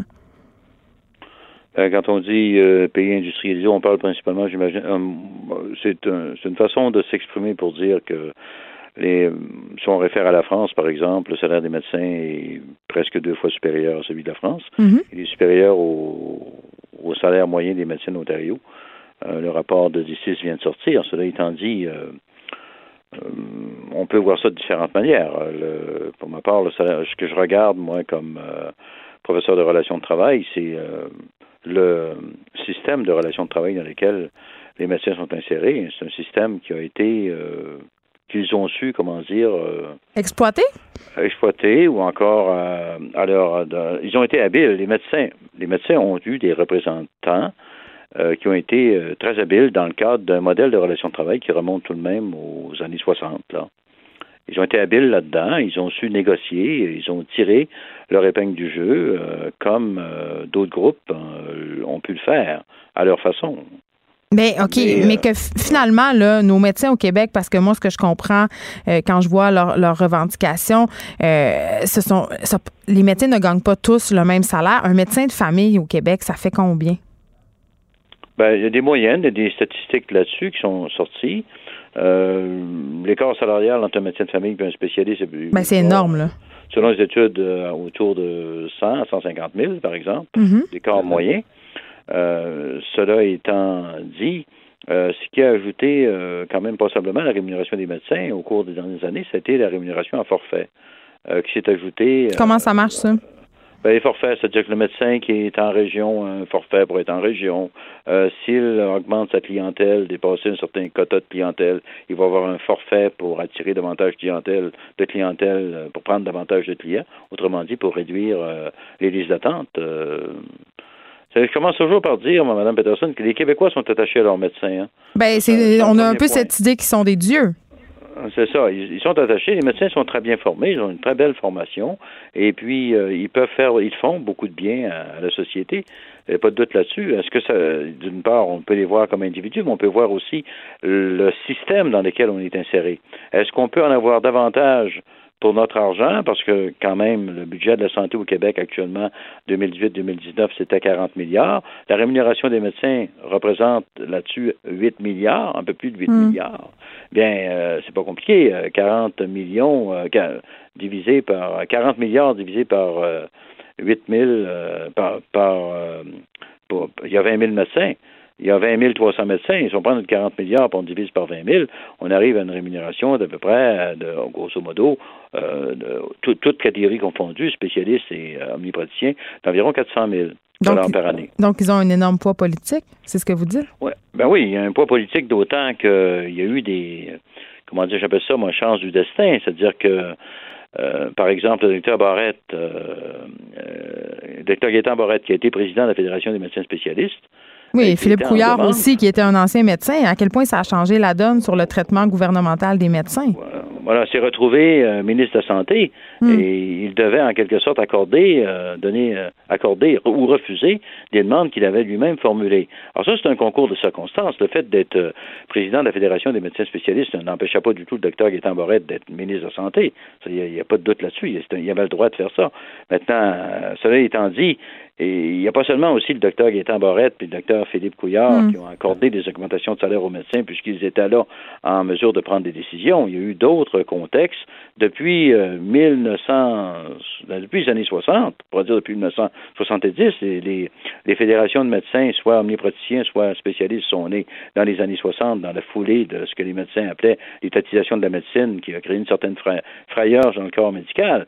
Mais finalement, les médecins ont, ont eu recours à un syndicalisme original. Ils se sont syndiqués dans des fédérations en vertu de la loi sur les syndicats professionnels et ça a donné, de bons résultats quand on regarde leur rémunération. Évidemment, est-ce qu'ils sont assez trop payés ou pas assez payés? si on regarde des- si, si on demande à un médecin, ben là, évidemment, il va peut-être dire que les certains avocats sont mieux payés, d'une part. Ils vont peut-être. Oui, mais attention, ce sont des employés. Américains. Euh, moi, ce qui me bug avec les médecins, M. Bernatchez, c'est pas qu'on les rémunère bien. Ça, ça me dérange pas. Ils font un travail important. Ils ont des conditions de travail difficiles aussi. Par contre, c'est sur leur statut fiscal. Ce sont quand même, entre guillemets, euh, des travailleurs autonomes, mais qui sont aussi des employés de l'État, même si théoriquement, ils ne le sont pas. Mais euh, ils ont une clientèle garantie. Euh, ils ont un traitement fiscal royal, les médecins. Moi, c'est ce qui me dérange. Oui, c'est sûr que le médecin, euh, quand on parle de rémunération des médecins, il faut regarder aussi, on parle avec, on parle des forfaits, mais évidemment, il faut partir aussi, le départ, c'est l'acte médical comme tel, l'ensemble des actes médicaux. Il, y en a, il, y a, il y a des codes, il y a une série, de, des centaines d'actes médicaux comme tels qui font l'objet de, de, de, de, de, de demandes de, remboursement à la, à la RMQ. C'est sûr que les, les médecins ont un seul client payeur. Ça Ben, s'appelle la. Régie d'assurance maladie du Québec. C'est drôle parce que comme travailleur autonome, nous, on n'a pas droit. Si tu as juste un client, tu ne peux pas être considéré comme un travailleur autonome. Donc, c'est vraiment un traitement de faveur. C'est un cas d'exception.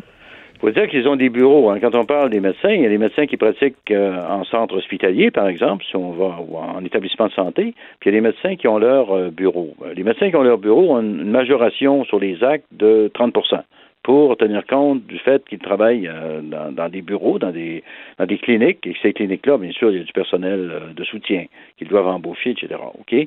Ça, c'est un, un- point qu'il faut euh, tenir compte.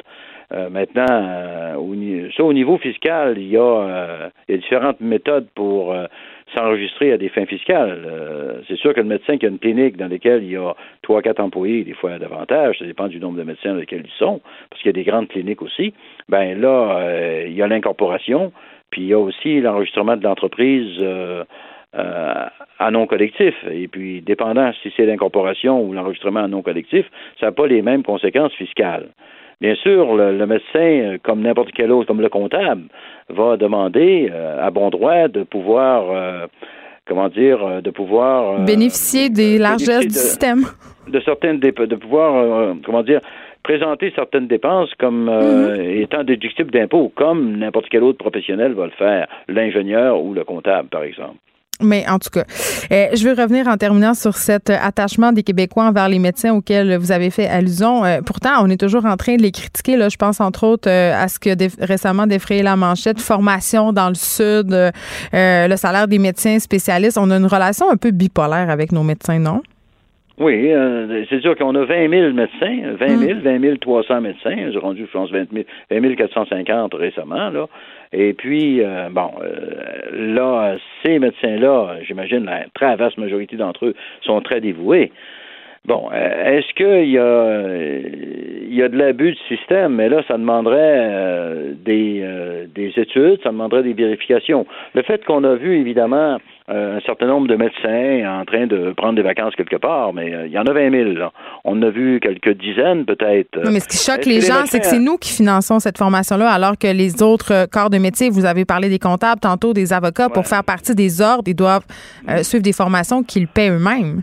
Mais vous savez, Mme Peterson, lorsque le gouvernement du Québec, après le fameux lac à l'épaule de, du, du 4 et 5 septembre 1962, où ils sont sortis notamment de là, Jean Lesage et ses principaux ministres, dont René Lévesque, sont sortis de là avec cette idée d'étatiser l'électricité, puis de lancer l'assurance hospitalisation, puis l'assurance maladie, c'est là que les médecins ont eu recours aux syndicalistes, craignant justement l'étatisation de la médecine. Alors là, il y avait au départ un certain un refus de- des médecins d'embarquer là-dedans. Ils ont été contraints de le faire parce qu'on on C'est une question, ça, de, de charte sociale. On s'est donné l'assurance hospitalisation, l'assurance maladie. Ça a eu un effet, j'imagine, d'étatisation de la médecine. Certains médecins le déplorent, euh, je crois. Certains médecins le déplorent toujours. Par ailleurs, ils sont embarqués dans un système, effectivement, où la médecine se retrouve jusqu'à un certain point, j'y mettrais le mot politisé, entre guillemets. Ben oui. Cela étant dit, euh, M. Legault qui dit je vais aller chercher un milliard, ben là, écoutez, les médecins ont de l'influence. Euh, euh, et déjà, ils n'en parlent plus de son milliard. Bon, on, a déjà affaire 250 millions. Est-ce qu'on va régler à quelque chose comme 500 ou 600 millions? Toujours est-il qu'on est face à, à une, euh, une assiette salariale qui va chercher euh, plus de 8 milliards et il reste que la grande question qu'on peut se poser et que vous vous posez sans doute, Madame Peterson, c'est quel système les Québécois doivent-ils, méritent-ils, doivent-ils se donner, tenant compte de leurs moyens? Est-ce Ben, en que, cas, les trouve- Québécois peuvent avoir mieux que ce qu'ils ont présentement en termes de système? Ben, la réponse euh, générale, je pense, est oui. Ben oui. Mais la question est comment on s'organise pour faire tout cela?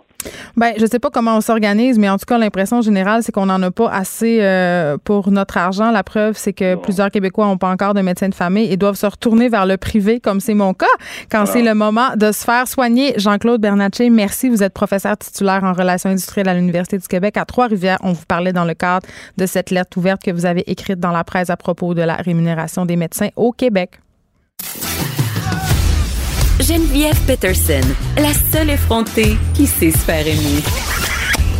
Jusqu'à 15, vous écoutez Les effrontés. On s'en va ailleurs. Mon moment Denis Lévesque, des pauvres. On passe de la rémunération des médecins à Ginette Blais, astrologue. Je trouve ça parfait. Après la pause, les lanceurs de couteaux. Ginette, euh, à la blague, je disais la semaine passée que j'allais t'inviter pour parler euh, ben, de ce phénomène qui existe pour vrai dans le ciel aujourd'hui en ce moment. Le transit de Mercure, c'est pas juste une affaire Oui. d'astrologie, là. Ça Non, se passe tout de suite. Oui, vous pouvez aller voir euh, Oui. sur la page du Journal du Moral dans cinq minutes. On l'explique bien ce qui est en train de se passer au point de vue astronomique.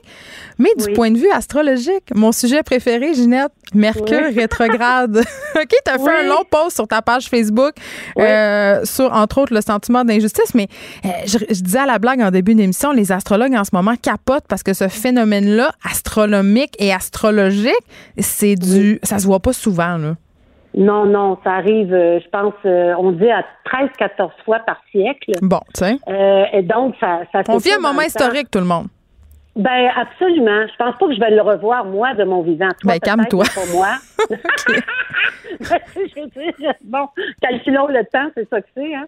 Et puis, dans l'énergie, ce que j'aime de, de ce nouveau transit de Mercure-là, qui est en même temps en rétrogradation, c'est tous les sentiments d'injustice qu'on a vécu jusqu'à aujourd'hui. C'est toutes les difficultés qu'on a rencontrées. Ou aussi, tu sais, quand tu dis que tu veux être reconnu, mais que tu y arrives pas, puis que c'est difficile, ou que tu bûches pour y arriver, mais que c'est jamais évident, ça se termine, là. C'est fini. C'est ça que je trouve, c'est un beau portail. Au niveau de l'astrologie, pas un astronome qui va te dire ça, là. Non, non, là, on est dans le côté ésotérique du truc, ça. là. Tu as tout compris. Alors, à partir de ce moment-là, pour moi, c'est un nouveau portail qui s'ouvre, qui va donner, bien sûr, il va pas s'ouvrir demain matin à 9 heures, là. Il va s'ouvrir tranquillement, pas vite, mais on va le sentir dans les trois prochains mois, à quel point ces, ces situations difficiles-là vont se résorber grâce à des compréhensions nouvelles, grâce à des ouvertures, grâce à des possibilités de destin auxquelles on n'avait pas accès antérieurement parce qu'on vivait des injustices. Ceux qui en ont jamais vécu, puis que la vie est belle, ça continue, là. Mais ceux qui étaient pris avec ce genre de difficultés-là dans leur vie vont sentir une nette amélioration sur leur plan, sur le plan de leur destin. Fait que c'est une bonne nouvelle en soi pour moi, ça, Geneviève. Ah, fait que Mercure rétrograde, mais c'est pour une, c'est pour une bonne cause, c'est ce que je comprends. Pour une fois, pour une fois, c'est extraordinaire. Il va servir nos intérêts parce que ça, il rétrograde bien sûr toujours au niveau de l'astronomie dans la constellation de la balance. La balance, c'est la justice et, et son alter ego, c'est l'injustice. Alors, on, il est en train de régler ça parce que là, il passe sur le soleil. Donc, la signification pour nous, les astrologues, c'est comme il passe sur le soleil, ben, il va, il va rayonner dans des espaces de vie qui sont justement dans le domaine de l'injustice, de quelque chose qu'on a vécu ou des situations qui ont été Fait qu'on peut Voilà. s'attendre à quoi concrètement? À des, à des conflits qui vont se résoudre, à des, Oui, des, pro- des des projets qui vont débloquer? Qu'est-ce que tu nous prédis, là? Parce que c'était long, sur ta page Facebook. C'était quasiment un roman. Oui, oui. Oui, je m'excuse, je suis de même dans Non, moi, j'aime ça. J'ai écrit, ben c'est ça. Tant qu'à écrire, écrivons. Alors donc, dans l'histoire, c'est ça. C'est qu'il y a des changements de destin qui vont se produire. Il y a des possibilités d'ouverture extraordinaires, professionnelles, commerciales, d'affaires, financières, qui vont se régler, qui vont revenir. Peut-être qu'au début, ça va se régler d'une façon chaotique, parce que c'est toujours ça, une situation d'injustice, c'est Ouais. toujours chaotique. Mais en bout de ligne, on va recevoir ce qu'on a à recevoir. Ça va se, pa- ça va se passer dans le respect et dans la justice. Et c'est ça qu'il faut se souvenir. Même si là, ça a l'air tout croche, ça va se placer correctement. Là, je vais juste te dire, euh, Ginette Blais, parce que tu m'as inquiété, OK, avant qu'on se, avant qu'on se quitte. euh, euh, je suis sur la page dans cinq minutes du Journal de Montréal en ce moment. Là, je veux juste dire, Oui. euh, là, là, c'est plate parce que c'est un phénomène qu'on aurait pu observer, là, ce point devant le soleil, mais à cause des nuages puis de la neige Oui. que- qui, qui a été annoncée aujourd'hui, peut-être qu'on n'aura pas la chance de le voir. Moi, de toute façon, je suis enfermée dans le studio, fait que je vois rien. Euh, euh, mais là, euh, je veux juste te dire que la prochaine fois qu'on va revoir ce phénomène-là, c'est en 2032. Donc, Oui, tu vas être encore avec nous autres, Ginette. Je devrais être pas pire. On OK. un bon café ensemble. C'est ça. Parfait. Merci beaucoup, Ginette Blais, de nous avoir parlé euh, de cette rétrogradation de, Mer- de Mercure qui va s'avérer plus positive qu'on le pensait au départ. Merci. Ah oui, tout à fait. Mais c'est moi qui te remercie, Geneviève, de me donner cette belle tribune. Merci Ben oui, merci. Pendant que votre attention est centrée sur cette voix qui vous parle ici, ou encore là, très loin là-bas, Ou même très, très loin. Celle de Desjardins Entreprises est centrée sur plus de 400 000 entreprises partout autour de vous. Depuis plus de 120 ans, nos équipes dédiées accompagnent les entrepreneurs d'ici à chaque étape pour qu'ils puissent rester centrés sur ce qui compte, la croissance de leur entreprise.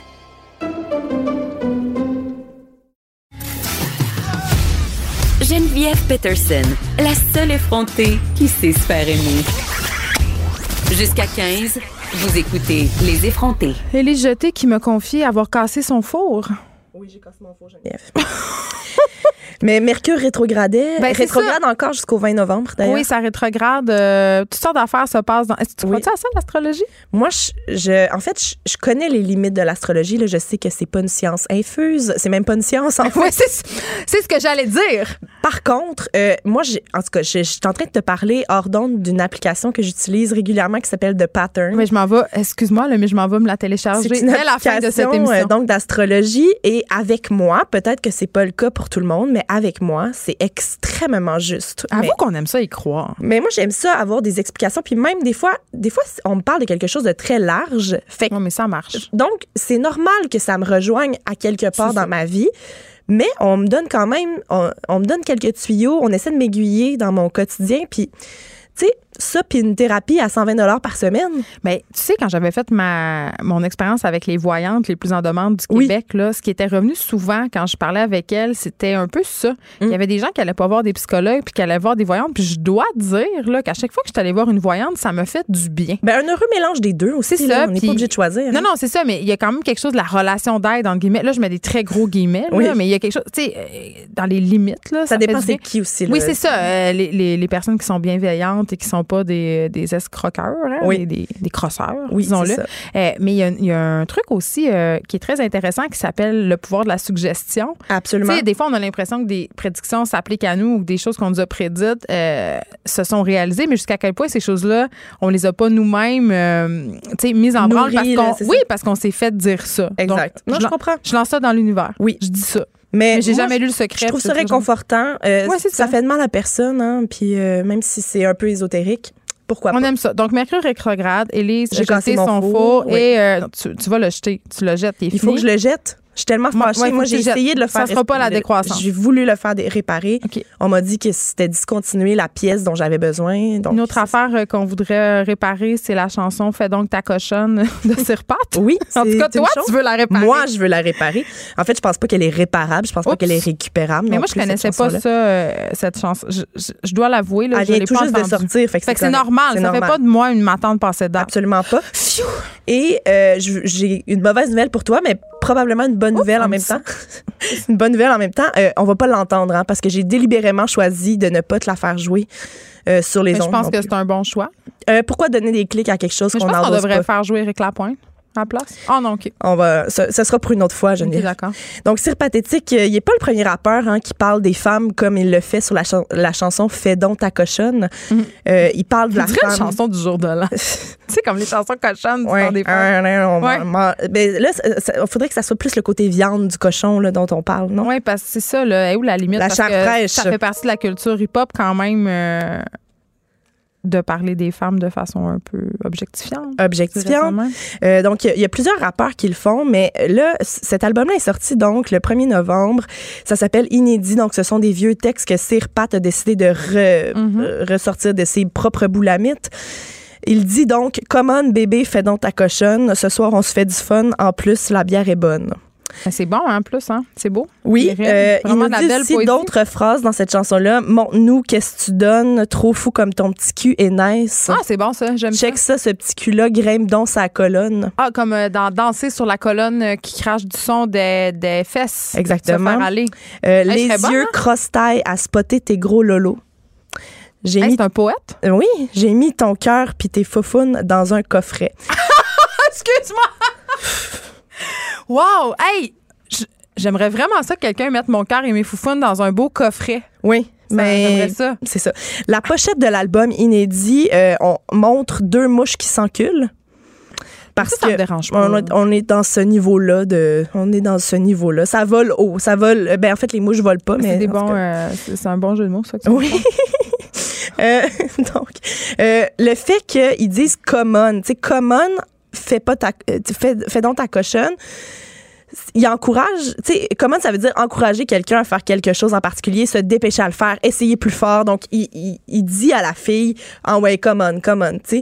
Puis là, moi, Fais ça me ça ra- pourquoi tu as été mis sur Terre, c'est-à-dire me plaire Me et plaire, être cochonne avec mes organes génitaux. Oui, puis j'ai vu un, un énorme parallèle avec tout ce qui est, toutes les notions de consentement dont on parle depuis MeToo, tu sais, puis avec, euh, entre autres, tu sais, la, la fameuse vidéo de la tasse de thé dont En on même temps, a si tu parlé. veux être cochonne, t'as le droit. T'as le droit d'être cochonne, mais C'est pourquoi important qu'on le dise, ça, t'as le droit d'être cochonne? Moi, je revendique. personne qui va me dire si j'ai le droit d'être cochonne ou ça. non. Si j'ai envie d'être cochonne, c'est mon droit. Puis si j'ai envie d'être pas cochonne, c'est aussi mon droit. Mais c'est pour ça que de me faire dire par cire pathétique, fais donc ta cochonne, Oh, là, c'est problématique. Ouais.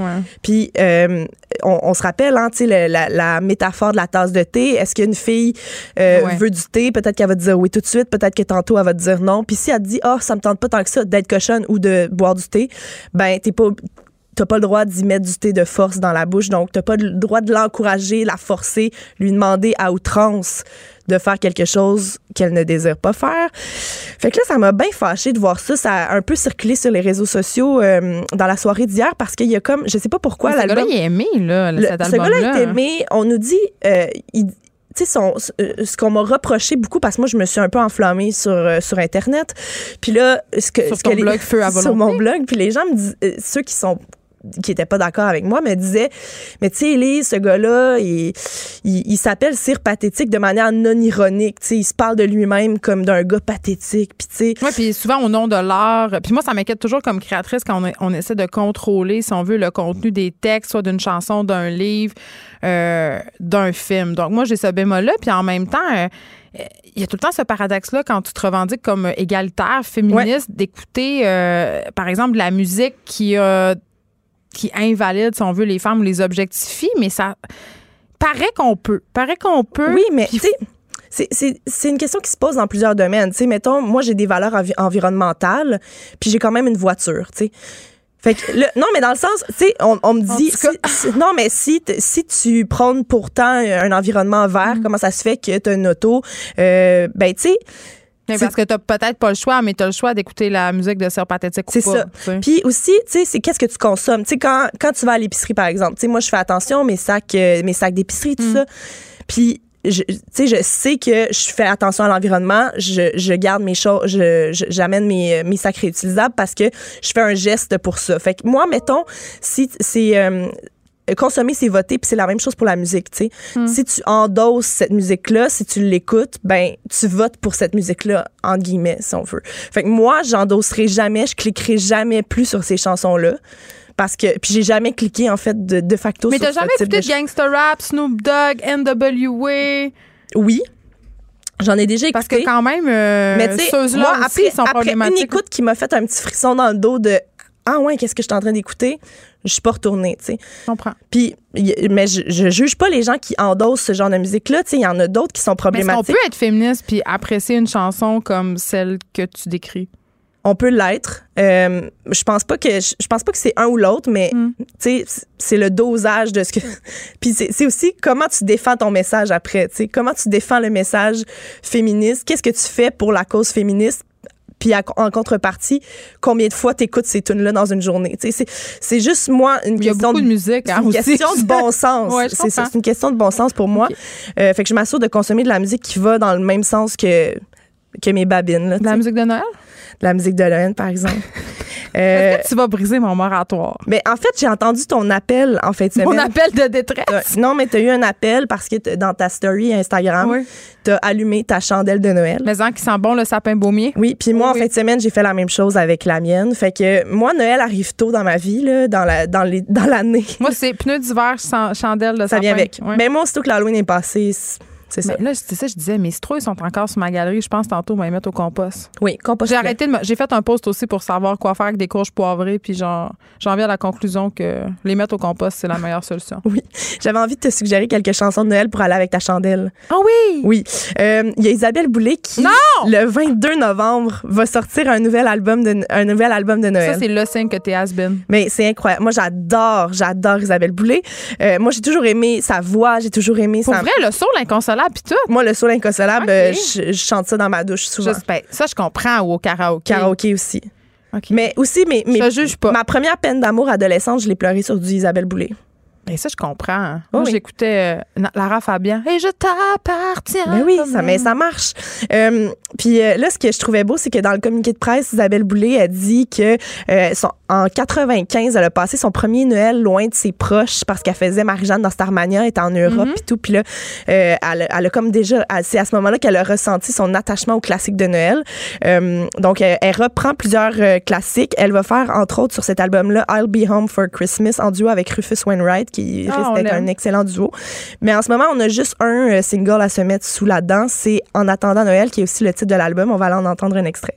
Cinq ans au soleil, avoir les yeux pleins d'étincelles et lancer des appels en direction du ciel. Oui, je me rappelle. Il n'y en a pas de vulgarité là-dedans, Geneviève? C'est beau, beau, beau. C'est beau. La vraie musique du Carrefour Laval. Oui? Ouais. Moi, j'adore le Carrefour Laval. Ah, OK, parfait. Je voulais juste être sûre que c'était pas péjoratif. Un peu. OK. Sinon, on a aussi euh, Eliade Maginot qui est de retour cette année avec un nouveau classique de Noël. là. Ouais. Euh, L'année passée, il nous avait euh, sorti une tune de Noël aussi qui s'appelait, ben, qui s'appelle encore Christmas Ain't Enough. Ouais. Et là, il nous en sort une autre cette année, euh, I'll Know My Savior. C'est c'est assez, euh, C'est assez religieux. c'est assez religieux là pour un gars. Mais c'est correct, c'est correct. On, En tout cas, il a le droit. C'est pas vraiment de, c'est pas vraiment de, de sa génération d'être un fanatique religieux, Non, mais il peut jouer avec ces il codes-là. peut jouer avec ce cas-là parce que le Noël, c'est le temps pour ça. Hier, je suis sortie de chez nous, puis en face de chez nous, il y a une église et il y avait un monsieur qui pratiquait le minuit chrétien. Bon, C'était ben, magnifique. mais c'est une belle chanson, Menu chrétien. On va l'entendre, Eliade Maginot. I would wake with winter Trojan, Christmas egg, just hoping you would still remember something. And it's safe to say, with Ça, ça donne le goût de faire des biscuits en forme de quelque chose. Ah oui, en forme de quoi? Ben, en forme de clochette. Sapin. En forme de... Hey, on s'entend-tu tout de suite, Élise, pour se dire que le eggnog, c'est non? Ben, c'est pas bon, là. Moi, j'ai jamais, Merci. Merci. jamais trouvé ça bon. Qu'on. Mais là, tu vois, j'ai amené ma, ma Ta tisane qui s'en Ma Noël, tisane qui pas sent la sentir, mais ça sent la cannelle et euh, la luxure. Mais ça, c'est c'est parfait. Là, Le ça peut remplacer le eggnog facilement. Euh, Damien Robitaille a Hmm. sorti un, un album de Noël le 1er novembre dernier. Ça s'appelle Bientôt, ce sera Noël. Il fait beaucoup de chansons c'est pas originales. forcé. non, il s'est pas forcé, mais en même temps, est-ce qu'il y a quelqu'un qui se force vraiment avec les tunes de Noël? Bientôt, ce sera Noël. Bientôt, ce sera Noël. Yeah. Euh, il fait la chanson Christmas in Prison de John Prine, euh, une chanson de 73 que je trouve absolument incroyable parce que moi j'ai toujours aimé les chansons de Noël tristes. Hmm. Fait qu'on va aller entendre un petit bout de Damien. with someone I admire or a picnic in the rain after a prairie fire. Her heart is as big as this whole goddamn jail and she's sweeter. Ça, ça donne le goût de boire des martinis sur le bord du feu. Ah oui là, mais ça donne le goût de pleurer à Noël. Tu sais, Comme quand- ça, pleurer. Mais il y en a qui ont eu des Noëls qui, qui ont des Noëls tristes. Mais là, c'est bien triste non que mais tu dis. tu sais un premier Noël c'est un être cher, un premier Noël après un divorce, un premier Noël. Non mais c'est vrai là, il y a plein de Noëls qui vont être tristes puis ça prend de la musique pour accompagner Pour ça. pleurer? Ben oui. Ouais. Ben oui. Mais aussi, sur l'album de Damien Robitaille, il y a des belles chansons joyeuses, comme la chanson Tu m'emballes. Ouvre-moi le 25 décembre. Dans mon cœur, un coup d'éclat quand je t'ai vu au centre d'achat. Derrière ta station d'emballage. J'aime ça, moi, quand dans les chansons de Noël, il y a une certaine ironie. Oui, mais oui, c'est comique, là, c'est mignon. là. Puis là, il parle de la fille qui est derrière le kiosque d'emballage Oh mon Dieu, au. Carrefour Laval. je me demandais tout le temps, c'est qui ce monde-là qui emballe bien de même? Ben, c'est des. Pas moi. C'est des génies de l'emballage. Tu sais donné, on m'a déjà engagé, euh, il y a une initiative des libraires du Québec, un- un- les auteurs s'emballent. OK? Tu Oui. vas dans une librairie puis t'emballes des livres. Ben oui. Les gens se plaignaient. Ben, je mes comprends. emballages, je faisais des kisses. Mais t'aurais dû te forcer un petit peu quand même. Je suis pas capable. Je suis pas capable d'emballer. Ben, euh, deux temps, trois mouvements, un petit cours, hein. ça- Je fais emballer les cadeaux de mes enfants par d'autres personnes. Oh non! Hey, le chat sort du sac. J'ai une dernière toune pour Mm. Toi, Geneviève, parce que euh, je suis retournée en 2016 la chercher, cette toune-là. Parce que, mais j'avais une bonne raison. Pas All I Want for Christmas. Non, le groupe de l'année à la disque cette année, c'était qui? Bleu Jeans Bleu. Ah oui. Et Bleu Jeans Bleu, euh, il n'y en était pas à leur premier album là, cette année. Sur Franchement Wow, qui est sorti en Oh, 2016. il existait avant? Il existait avant, même si tout le monde vient de se réveiller. Et il y a une chanson qui s'appelle Coco de Pâques pour Noël. Oh! Moi, j'ai toujours aimé cette chanson-là. Fait qu'on va se laisser avec celle-là. Je t'offre un coco de Pâques pour Noël. Pas de gâteau aux fruits, saveur de cannelle. Je t'offre un coco de Pâques pour Noël. J'adore ça. C'est bon, hein? Je vais t'offrir un coco de Pâques pour Noël. J'aimerais vraiment Je te ça. le promets. Je vais le décorer moi-même. Parfait. Merci, Élise Jeté. En même temps tu l'emballes pas. Non, je, je vais rien emballer. Ou je vais faire une kiss de. Une kiss incroyable. Il y a moyen de faire une très belle kiss, OK? Oui, On oui. s'en reparle tout le monde. On se laisse sur de la musique de Noël. On brise tous les tabous aux effrontés et demain, on porte un coton ouaté. Peut-être qu'on va faire jouer la chanson. On n'est pas déjà écœuré de l'entendre. À demain, tout le monde. Mario Dumont et Vincent Dessureau suivent dans quelques instants.